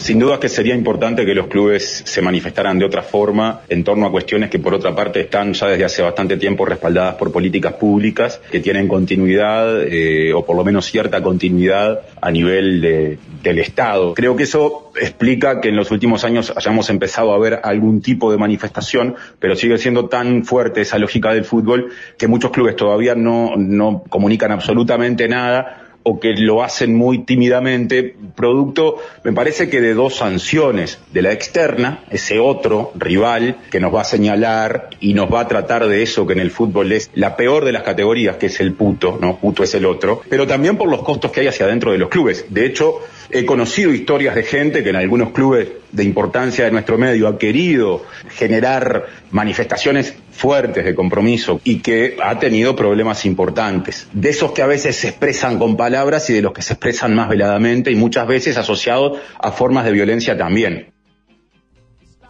Eh, sobre esto que, decía Martín, ¿no? Del otro, una cosa que me había quedado colgada. Eh, hace un tiempo leí un artículo de la diaria que recoge declaraciones de, de un antropólogo, eh, José Garriga, y del sociólogo, eh, Pablo Alabarcés, que, que, explican que cuando las hinchadas utilizan puto como insulto, no significa que se refieran directamente a un homosexual, sino que significa una persona evasiva al enfrentamiento, un cobarde, un débil. Y estos son atributos que son contrarios, lógicamente, a la figura del macho.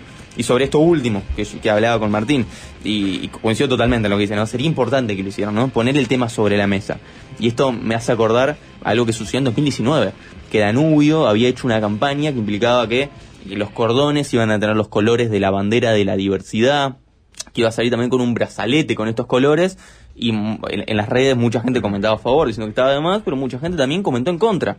Y resulta que en el partido en el que le iba a usar, Danubio salió a la cancha sin estos brazaletes porque la hinchada había presionado para que no para que no salieran con ellos, ya que bueno, vayan a saber por qué razones, ¿no? Pero esto habla de las presiones a las que están sometidos muchas veces la dirigencia que lleva a que lleven a marcha atrás decisiones que ellos por lo menos creen que son pertinentes o que ayudan. Sí, porque aparte a veces lo, se, se incluye estos temas si bien son políticos, se, se los mezcla con lo político partidario. Totalmente. No tiene nada que ver, ¿no? Esto, o por ejemplo, digamos, las manifestaciones vinculadas a la marcha de los 20 de mayo, ¿no? Eh, y, y, bueno, pero hay, hay veces que se, se mezclan, ¿no? La, la, los tantos, las discusiones y, y No. un club de- opta por, por las dudas por no pronunciar. Y eso que dijo este también Martín, que me, me- me- fue como una suerte de parafrasear la frase de, de Cristina Kirchner, ¿no?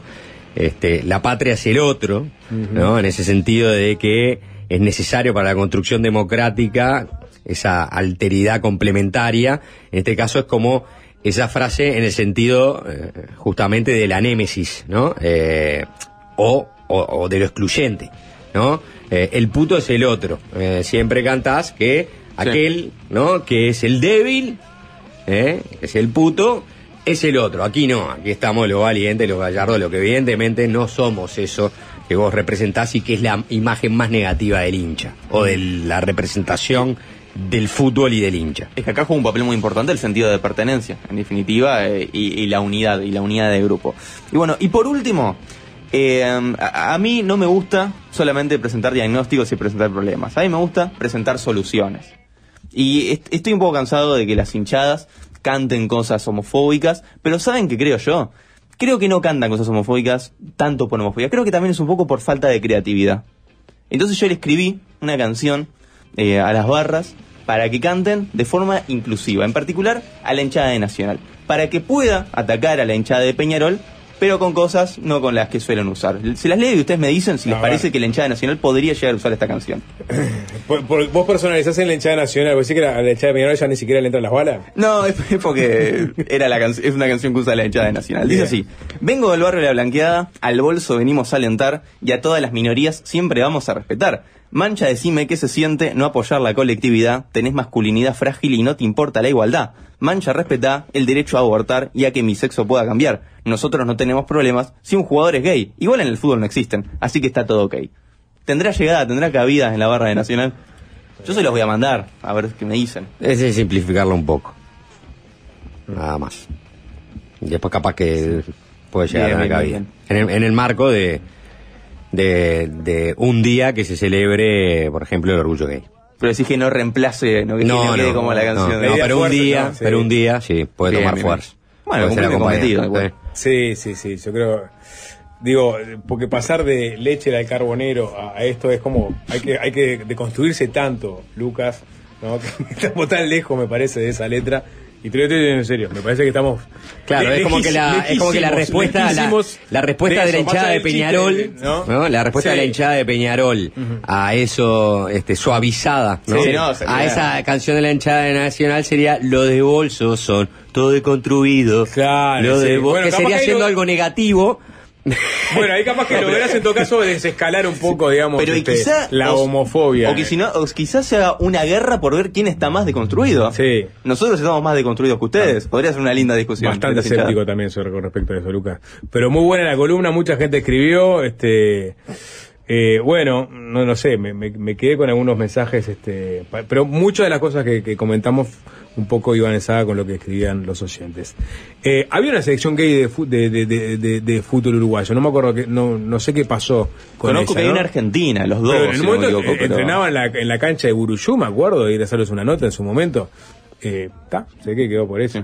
O no, y la gente me, me informa. Y eso es interesante porque muchas veces cuando surgen selecciones así, mucha gente dice, ah, se autoexcluyen, esos mismos se apartan. Bueno, si no los de- si no dejas a las determinadas personas formar parte de un grupo, tienen que formar su propio grupo, en definitiva. Bueno, ahí no, no hubo un partido entre las la selección, el, las Hubo argentinos entre y uruguayos. uruguayos y hubo un mundial, incluso en Argentina, que se jugó en Pasa que el Argentina. equipo uruguayo creo que se la comió volada en ese partido. Por favor. Me acuerdo que, eh, ¿se acuerdan de CQC, el programa de Pergolini? Sí. Eh, hizo un especial sobre el fútbol y la homofobia y hizo hacer un enfrentamiento entre un grupo de motoqueros homofóbicos contra los Dogos, que es la selección gay de fútbol argentino. Sí. Y ganaron los Dogos 6 a 1, si no me equivoco, algo así.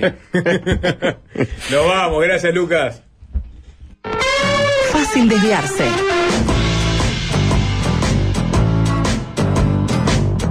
Y es fácil desviarse, es fácil desviarse. Ajá.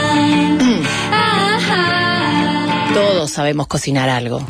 Una pizza. Empanadas. Ensalada. Milanesa. Asado. Un guiso. Pero siempre hay alguien que quiere pasarnos un pique. Dalo vuelta. Capaz que subirle la temperatura, ¿no? A esto le falta sal. Déjalo dorar un poquito más. No, cortalo en cubitos. ¡Para con la sal! Si tan solo nos tirara un pique alguien que sepa. De pinche a cocinero. La columna de Lucía Soria. Al sapo, ¿qué tal, Juanchi? ¿Cómo andan? ¿Qué tal, Luchi? Muy bien, muy bien. Che, ¿ustedes? Vine como con una música muy de viernes, decís vos, como No. para estar saliendo tomando una birra. No, es una música muy de ahora, muy de este momento, muy de eh, el presente. Muy del presente, muy de la serie Fito, muy, que nos trajo a todos. Es a Fabi, ¿no? Fabi. Es Fabi. Con un discazo. Sí. Ese disco es muy bueno. Eh, Inconsciente Colectivo se Ah, llama. Mira. Este, que son todas reversiones de otras personas. Bueno, eh, ¿qué Pero tal? ¿y la literalidad de la canción ¿Vos tiene que ver con la columna o no? Vos sabés que sí, porque hoy voy a hablar de la ciudad vieja.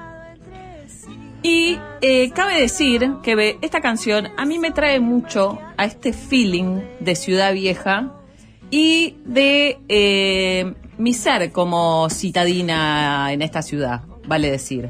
Saben que yo cuando me vine a vivir acá a la ciudad de Montevideo, en ningún momento contemplé otro barrio que no fuera la ciudad vieja. Y uno dice, es medio raro, ¿no? Mm. Porque, digo, no está tan lejos el Parque Rodó, Palermo, que son zonas muy bonitas, pero no sé por qué yo tuve que eh, como afincarme en una situación cercana al río, sentí que la ciudad vieja era mi lugar y ahí quedé. Y vieron que la ciudad vieja tiene esta cosa como romántica de, de, de ciudad activa, pero al mismo tiempo como de, de lentitud absoluta después de las 5 Que de la tarde. A mí me pasó el, el- el- el domingo estuve cinco horas recorriendo la ciudad vieja, por ejemplo. Bien. Y me pasó que dije, Sarandí muerta, ¿no? Claro. Pero Pérez Castellano rebosante, ¿viste? Bueno, y de Pérez Castellano, Sapo, qué buen pie me diste.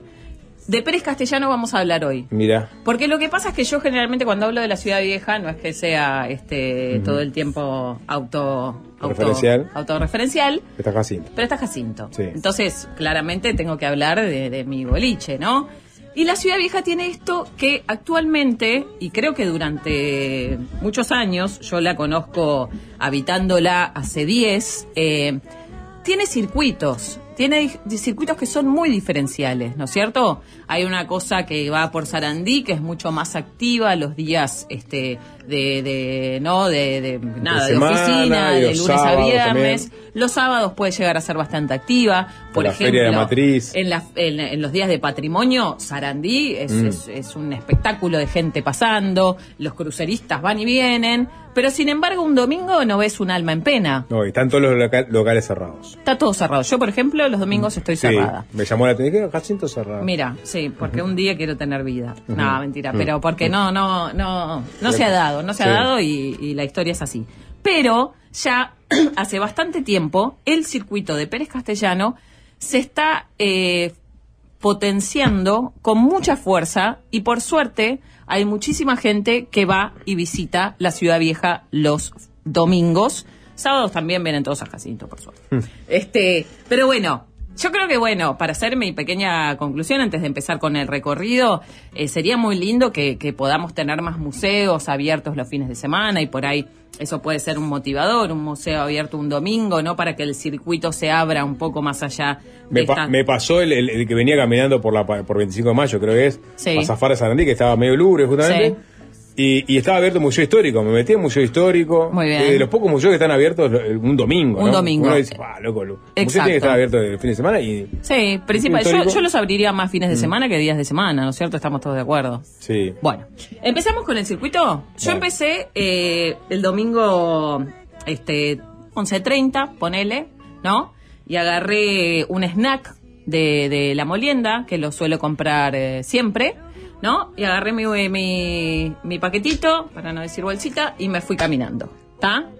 Eh, desde Reconquista, uno camina, te encontrás con la calle este, Buenos Aires, luego de Buenos Aires está Sarandí, en Sarandí y Pérez Castellano te encontrás con la obrería, que es un lugar muy lindo para hacer talleres de pastelería y muchas cosas de Lucas Fuente.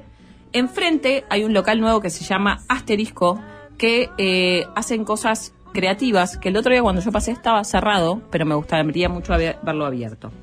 Seguís unos pasitos más cruzando por Washington y te encontrás con una gintonería nueva que se llama Capicúa. Nueva relativamente, tiene unos cuantos meses. Es un lugar en el cual ellos producen su propio gin, ves este, ahí el alambique, o sea que eso es interesante, y después tienen varias cositas para comer.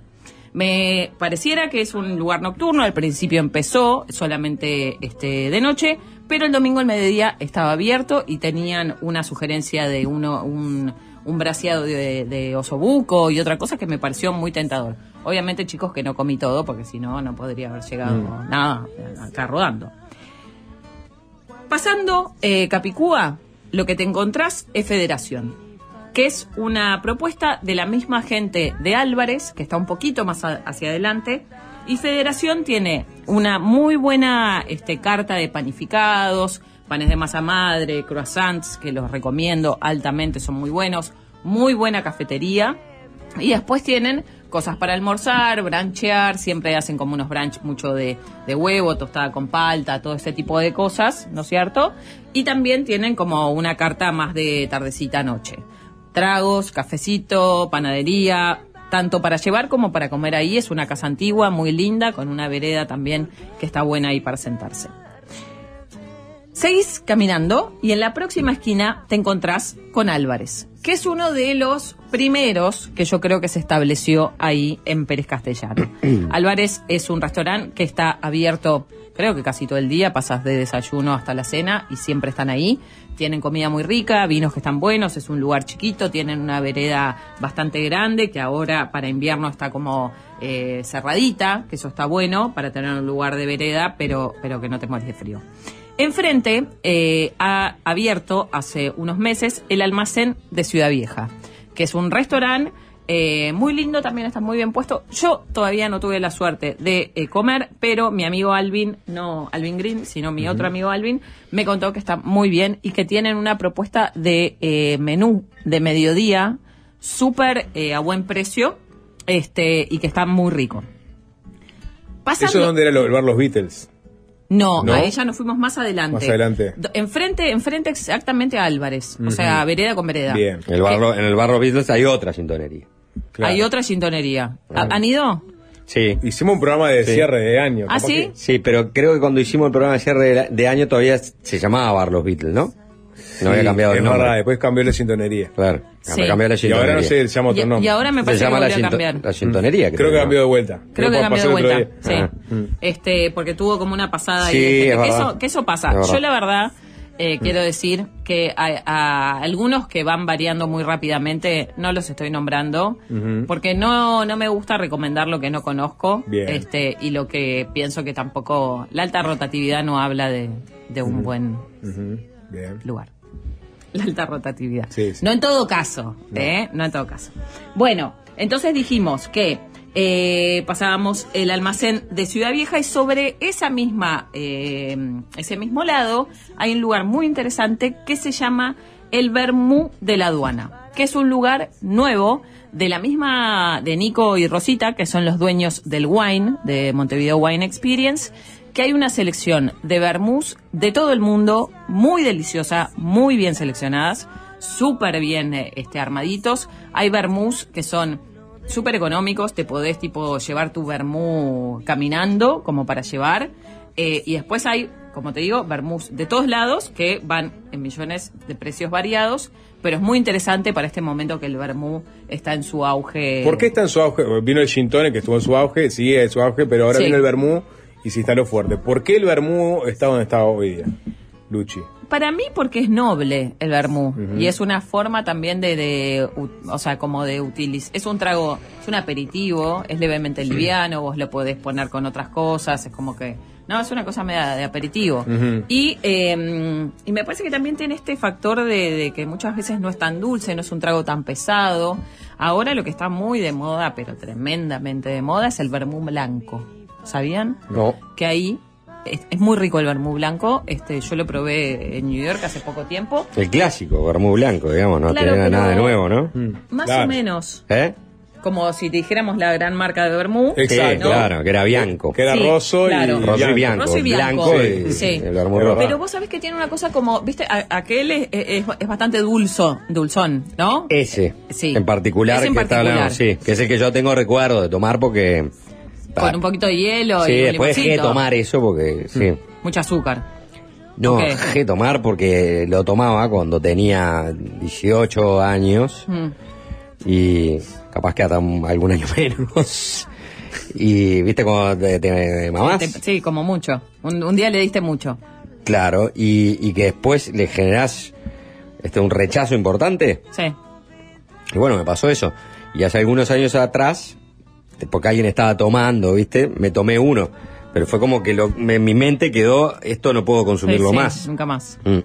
Sí, te entiendo, te entiendo. Pero- A mí con un poquito de soda, como una cosa No, bien no, por livianita, supuesto. ¿no? Me, me Sin embargo, no me pasa con el vermú rojo, ¿no? No, El vermú rojo me, me encanta. Ten- ah, es, es con el blanco solamente. Es con el blanco, me agarré tremendo pedo cuando A mí me guacho. pasó con el, con Ah. el Fernet. Y me pasé para el otro lado y, y, y, lo- y, y- y ¿sabés con, con qué me pasó lo mismo? Una vuelta con una... Ah, me estoy divagando, pero con una tarta de cebolla y queso. ¿Le entraste tanto? No, no fue que le entré tanto. Entré compré en un lugar una tarta de cebolla y queso, la calentaron en el micro y como que quedó fría y, y semicaliente. Sí, sí, la calentada del micro. Sí, quedó como mal. Y de noche me desperté y Zoom. muerto. Todo. Durante años, a mí me encantaba la tarta, por algo le había pedido, ¿no? No pude comer. Nada que sea combinación cebolla-queso.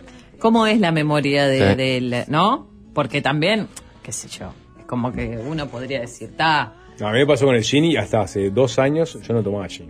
pero pará, ¿alguna vez intentaste tomar gin y era tipo, no puedo? Claro, no. el olor, solo el aroma. Por eso, El aroma, ya pero te por eso el aroma digo, es el, el- la el memoria, aroma sí, y sí. la memoria te genera como una cosa de decir, sí. yo esto no puedo, y seguramente que perfectamente podés. No, ahora puedo perfectamente. Sí, no sé si perfectamente, pero si atravesás esa barrera, Claro. eh, te- no vas a... Ah, mirá, no era tan... Bueno, Eso. volvamos. Bueno, volvamos. Entonces, en eh, el Bermú de la aduana, que posta está muy lindo, está muy bien atendido, la gente es muy pro y están buenísimos los Bermú que tienen.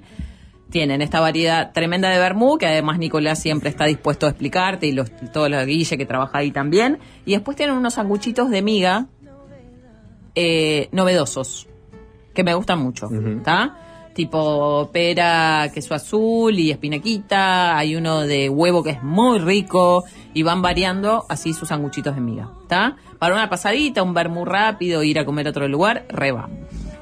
Al ladito del vermú de la aduana hay un nuevo lugar que se llama Escondite, que tiene pizzas muy buenas y además tienen otros platitos que también yo todavía no he, no he podido ir a comer, pero ya en estos días les voy a ir y me han dicho que está muy rico y muy lindo el lugar. ¿Está?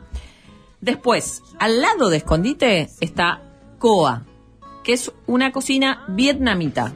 Muy rico, muy interesante, es de una pareja muy joven, eh, buena onda y la verdad hacen unos 5 o 6 platitos muy interesantes a un precio que está buenísimo. Es un local chico, pero tiene una veredita pequeña y atrás, Un, adentro... un fondito divino. ¿Un fondito? Fuimos- ¿Fuiste? sí, sí. Está bueno. Espectacular. Espectacular. Digo, espectacular porque es una comida que no comí nunca, ¿no? No. No, y que acá en Montevideo tenemos falta, ¿no? Mm. Como que no hay tanta cosa así de etnias este, diferentes. Pasando Coa, en, eh, enfrente te encontrás con La Fonda, que es un restaurante que está allá también hace muchísimos años, de pastas. Interesante, además de pastas tienen otras cosas, pero es un clásico también de los fines de semana en la Ciudad Vieja. Acá me voy a salir un poquito de, la gastro, pero pasando la fonda, hay una librería muy linda que se llama Moebius, ¿está?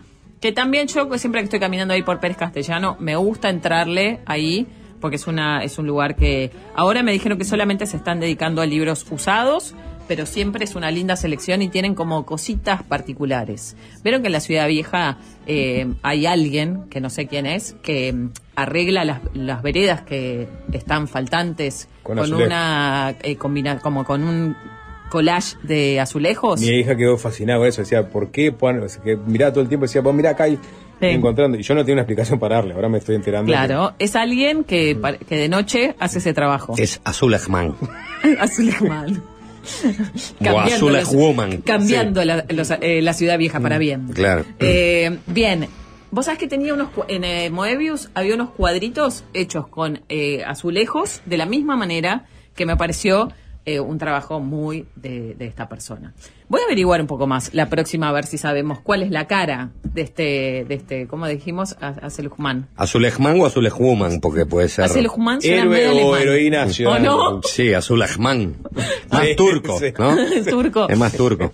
Bueno, eh, cruzamos 25 de mayo y ahí nos encontramos en la izquierda, la mano izquierda, con La Pacha, que es un lugar nuevo de pastas, como una casa de pastas chiquitita, muy linda, donde antes, antes estaba una chocolatería.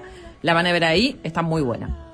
Cruzás Cerrito y está uno de mis favoritos eternos, que la verdad que ha hecho mucho por esa calle, que se llama Sometimes Sunday, que es eh, de Julián y Ana, que son dos colombianos, eh, que ya se establecieron hace bastante tiempo acá. Sometimes es como lo más cool, te puedo decir. Como rico, rico de verdad, rica comida, creativa, eh, café de especialidad, obviamente. Después este, hay unas limonadas muy ricas. También te puedes tomar un drink, lo que tengas ganas. Pero posta, eh, Sometimes, para mí, es uno de mis favoritos. Continuando por este, la calle. La propia guía.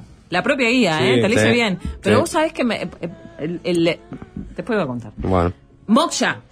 Moksha, que es el restaurante hindú eh, de Api, que está hace ya muchos años en Positos, abrió una sucursal en Ciudad Vieja, enfrente al Sometimes Sunday.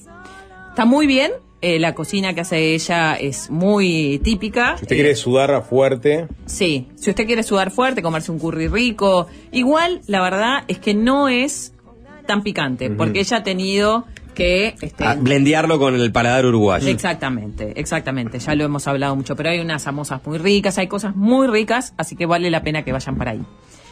Continuando, se encuentran con el otro Esmercat, que vieron que en la calle Colón, enfrente a Montevideo Wine Experience, está Esmercat, que es un restaurante que está hace creo en los mismos años que Jacinto, capaz que más, 10 años, especializado en pescado. Siempre tienen mucha variedad de pescados, lo cocinan muy bien, frutos de mar y demás. Los mismos dueños de ese lugar abrieron otro lugar que se llama El Otro es Mercat sobre Pérez Castellano, casi llegando al mercado del puerto. La propuesta, de nuevo, tienen pescados muy bien, frutos de mar también, pero también hay carnes, hay, hay de todo. La verdad que tienen una carta que está buena, una muy buena cava de vinos y es un lugar muy agradable. Ellos son un amor, siempre te atienden divino, así que es un éxito. Lo recomiendo mucho. Pasando piedras, ahí llegamos a la calle Piedras, que es antes de este, eh, llegar al mercado del puerto. Ahí me estoy saliendo un poquito de mi circuito Pérez, Calle- Pérez Castellano, pero si vos estás mirando hacia el mercado del puerto, a la izquierda te encontrás con un lugar muy simpático, caminando unos metros, te diría media cuadra, que se llama, enfrente al, al- al museo, ¿cómo se llama? El coso del museo, que siempre toca gente. La sala del La museo. sala La del sala del museo. Eh, que se llama El Chipirón. En el chipirón quiero decir que hay pescados, chipirones, langostinos, demás. Hay una empanada de pescado que vieron que no es fácil de encontrar, muy buena. Y después los otros platos de pescado y demás están muy bien. Es medio bodegón pescadístico, ¿viste? Un lugar chiquitito, eh, también una, tienen una pequeña vereda.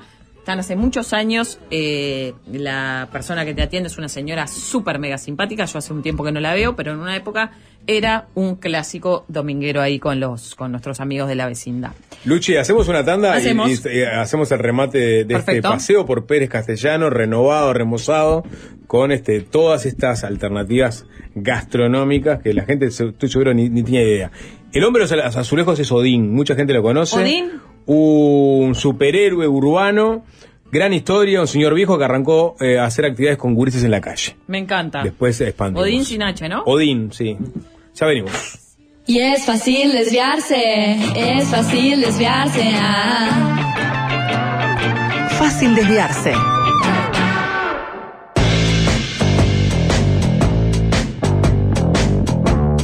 Fácil desviarse.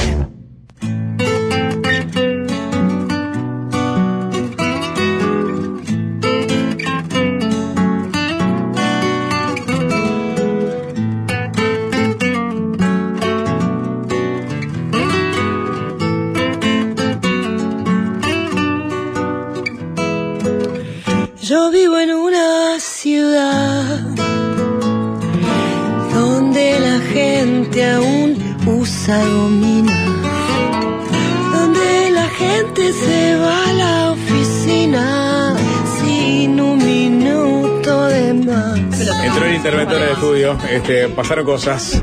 Eh, cerramos este paseo por Pérez Castellano, Luchi. Sí. Estamos llegando casi al mercado del puerto, digamos, que es digamos, Exactamente. donde uno de- decanta. Exacto, ¿No? sí, sí, sí. Y que, eh, escuchame, Igual a la- cuando en la Rambla también hay algún, algún boliche que abrió, si no me equivoco, habría que ver. Eh, sobre la rambla portuaria, Sí, o no. no he visto nada No, muy decente. Me escribió, aclaro, mi amigo Andrés Canepunk, Canepunk. más conocido, Mm. este, porque él eh, tenía en su momento el renovado bar Los Beatles, heredero de aquel tradicional bar Los Beatles, y después la sintonería que me dijo que tan, no existe ninguna de esas dos cosas, ahora hay un coffee shop. Exactamente. El, que- el amigo está ahora en el Bacacay. en el Bacacay, que, es vale decir en la, en la Ciudad Vieja, gran reapertura. Claro. Gran reapertura, muy rica la comida, eh, toda la gente de ahí, la verdad que el Cane, eh, Nico Fumía y toda la gente que labura te atiende divino y es una gran, gran opción para cuando vas al Solís o, bueno, cuando andás por ahí, de vida como uno que vive ahí, ¿no? Bueno, El Rafa que, que vive de frente ahí al mercado ese que Santa en Sunday es realmente muy bueno, probate la enzima cítrica.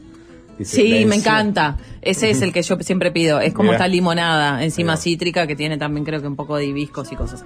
Muy rico.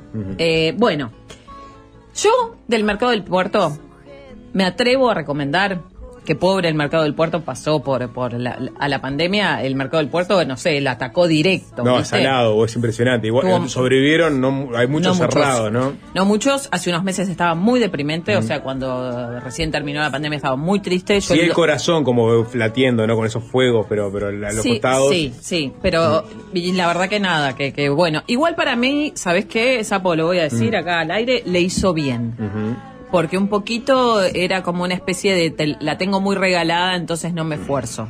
¿Me entendés? Con los turistas. Y para mí, al turista, con el turista hay que esforzarse, hay que conquistarlo en la cada puerta de visita. Uruguay, Obvio el mercado del puerto. obvio. Y la verdad es que, este, nada, no, no, estaba como muy ya preseteado. ¿Viste? Cuando vos, tu novio te quiere mucho y no, no, no haces nada para seguir conquistándola. no es así. ¿eh? Bien. La conquista es siempre. Bueno, yo recomiendo. Ya, vamos. Vamos, del Mercado del Puerto, Cabaña Verónica, muy bueno, y obviamente el Palenque, ¿está? Yo me atrevo a eh, recomendar esos, pero obviamente que escucho otras recomendaciones, este, y me encantaría que nuestros oyentes nos la manden, así que, así que los que quieran mandar un mensajito contándome qué, eh, a qué lugares van del Mercado Puerto, me sirve mucho. Yo comí en la maestranza, por ¿Y qué tal, Y pedí un- pedimos un brasero de carnes. Y uno siempre con el brasero dice, "Oh, cuidado porque te va a venir todo recalentado. Espectacular. Delicioso, Sí. la maestranza, muy bien, Sí. me encanta. Bueno, chicos, ¿Viene, em, viene equilibrado el brasero? Sí, Sí, o no, todo- solo carne, o sea. so- Ah, el brasero de solo de carne. carne. claro, Está no, brasero no, clásico. Sí, que te aparece, a Sí, veces, sí. muchas veces te lo rellenan. Exacto, no, solo carne y aparte y te pedí un par de chori aparte. O sea, dije- Perfecto, Eh, bien sapo, muy bien, bien Sapo, muy bien bien sapo, inteligencia, sapo inteligencia. Sapo inteligencia, así hay que ser. Bueno, gente, como siempre, los amigos de la molienda nos mandaron un, eh, una bolsita de Excelente. regalos. Que saben que yo como empecé mi caminata el domingo 11.30, había pasado por la molienda de Ciudad Vieja, obvio, casi que voy todos los días porque me queda de paso para dejar a mi hijo. Me encanta ir a la molienda, siempre, siempre. Voy, voy, entonces ahí lo que hago es comprarme un mix de, de- de estos que tienen con frutos secos, bayas de goji, pasitas de uva, y me gusta salir a caminar con eso. ¿Eh? Porque yo no hago eh, caminata para ejercitarme, hago caminata para observar. ¿Está? Entonces, la molienda, como son tan buena onda, y yo les dije que hoy iba a hablar de esto, mandaron una bolsa con tres paquetes de mix diferentes para que el que quiera lo pueda, este, no, son tres, son tres. Son tres, son tres, son tres. No, ¿Son dos? casi, casi era, casi fueron dos, pero Jorge Valmeli, que es el orden de este programa, logró que no lo fueran. ¿Qué decir? ¿Cómo se los pueden ganar? No sé, el que me mande el mensaje más lindo del señor. ¿A dónde? de- que, el que me mande más información de Odín, A, a tu, el, el Azulejos Man. a tu Instagram. Eh, no, al- a la radio, acá. Al 097441443, entonces. Sí. No, mensajes directos. No, No, perfecto. Ya mandé. Chicos, y. Acabo de mandar uno. ¿A mí? No, Bueno, Así que hay una bolsa que es mía, me parece. no, se lo vamos a regalar todo a un gran ganador. ¿A un solo? Sí. Es como dos kilos. Kilo y medio. ¿Ah? Salado. Chicos, Sí. esto, para terminar, ¿querés alimentarte de forma saludable? Obviamente que la molienda y nosotros todos los martes te lo hacemos posible. Tienen todo para que vos puedas disfrutar de esa alimentación natural que estás buscando. Cuentan con productos veganos, vegetarianos, sin azúcar, sin gluten, menús de diarios y cafeterías con cosas riquísimas. Entra en lamolienda.uy y anda a todos sus locales que también tienen los descuentos de Itaú. Bien. Muy bien, Luchi. Vamos arriba. Ya que terminamos la recorrida, si quieren la pueden terminar en el vivero Palán Palán, ahí en Reconquista de Juan Carlos Gómez, el amigo Caco, y se lleva una plantita para su casa. Exactamente, lo del caco, de una, Bien. de una, de una. Eh, Que está abierto los domingos. Está abierto domingo, exactamente. Eh, mucha gente sabe de Odín, ¿qué pasa? Hay una- ¿Factura? No, no, no, no, no. Pero hay un piringundín. eh, Ah. puedo, Si quieren Ah, más detalles. Bien, en diagonal, digamos. Sí. ¿No? Que creo que cerró hace tiempo, ¿eh? Mucha gente sabe de Odín, nos manda incluso el link. eh, Lucho va a hacer una curaduría. Nos vamos, pero no sin antes presentarles una pastilla más del profe Quirichi y el profe Pérez a propósito de los 50 años del golpe. Chau, chau.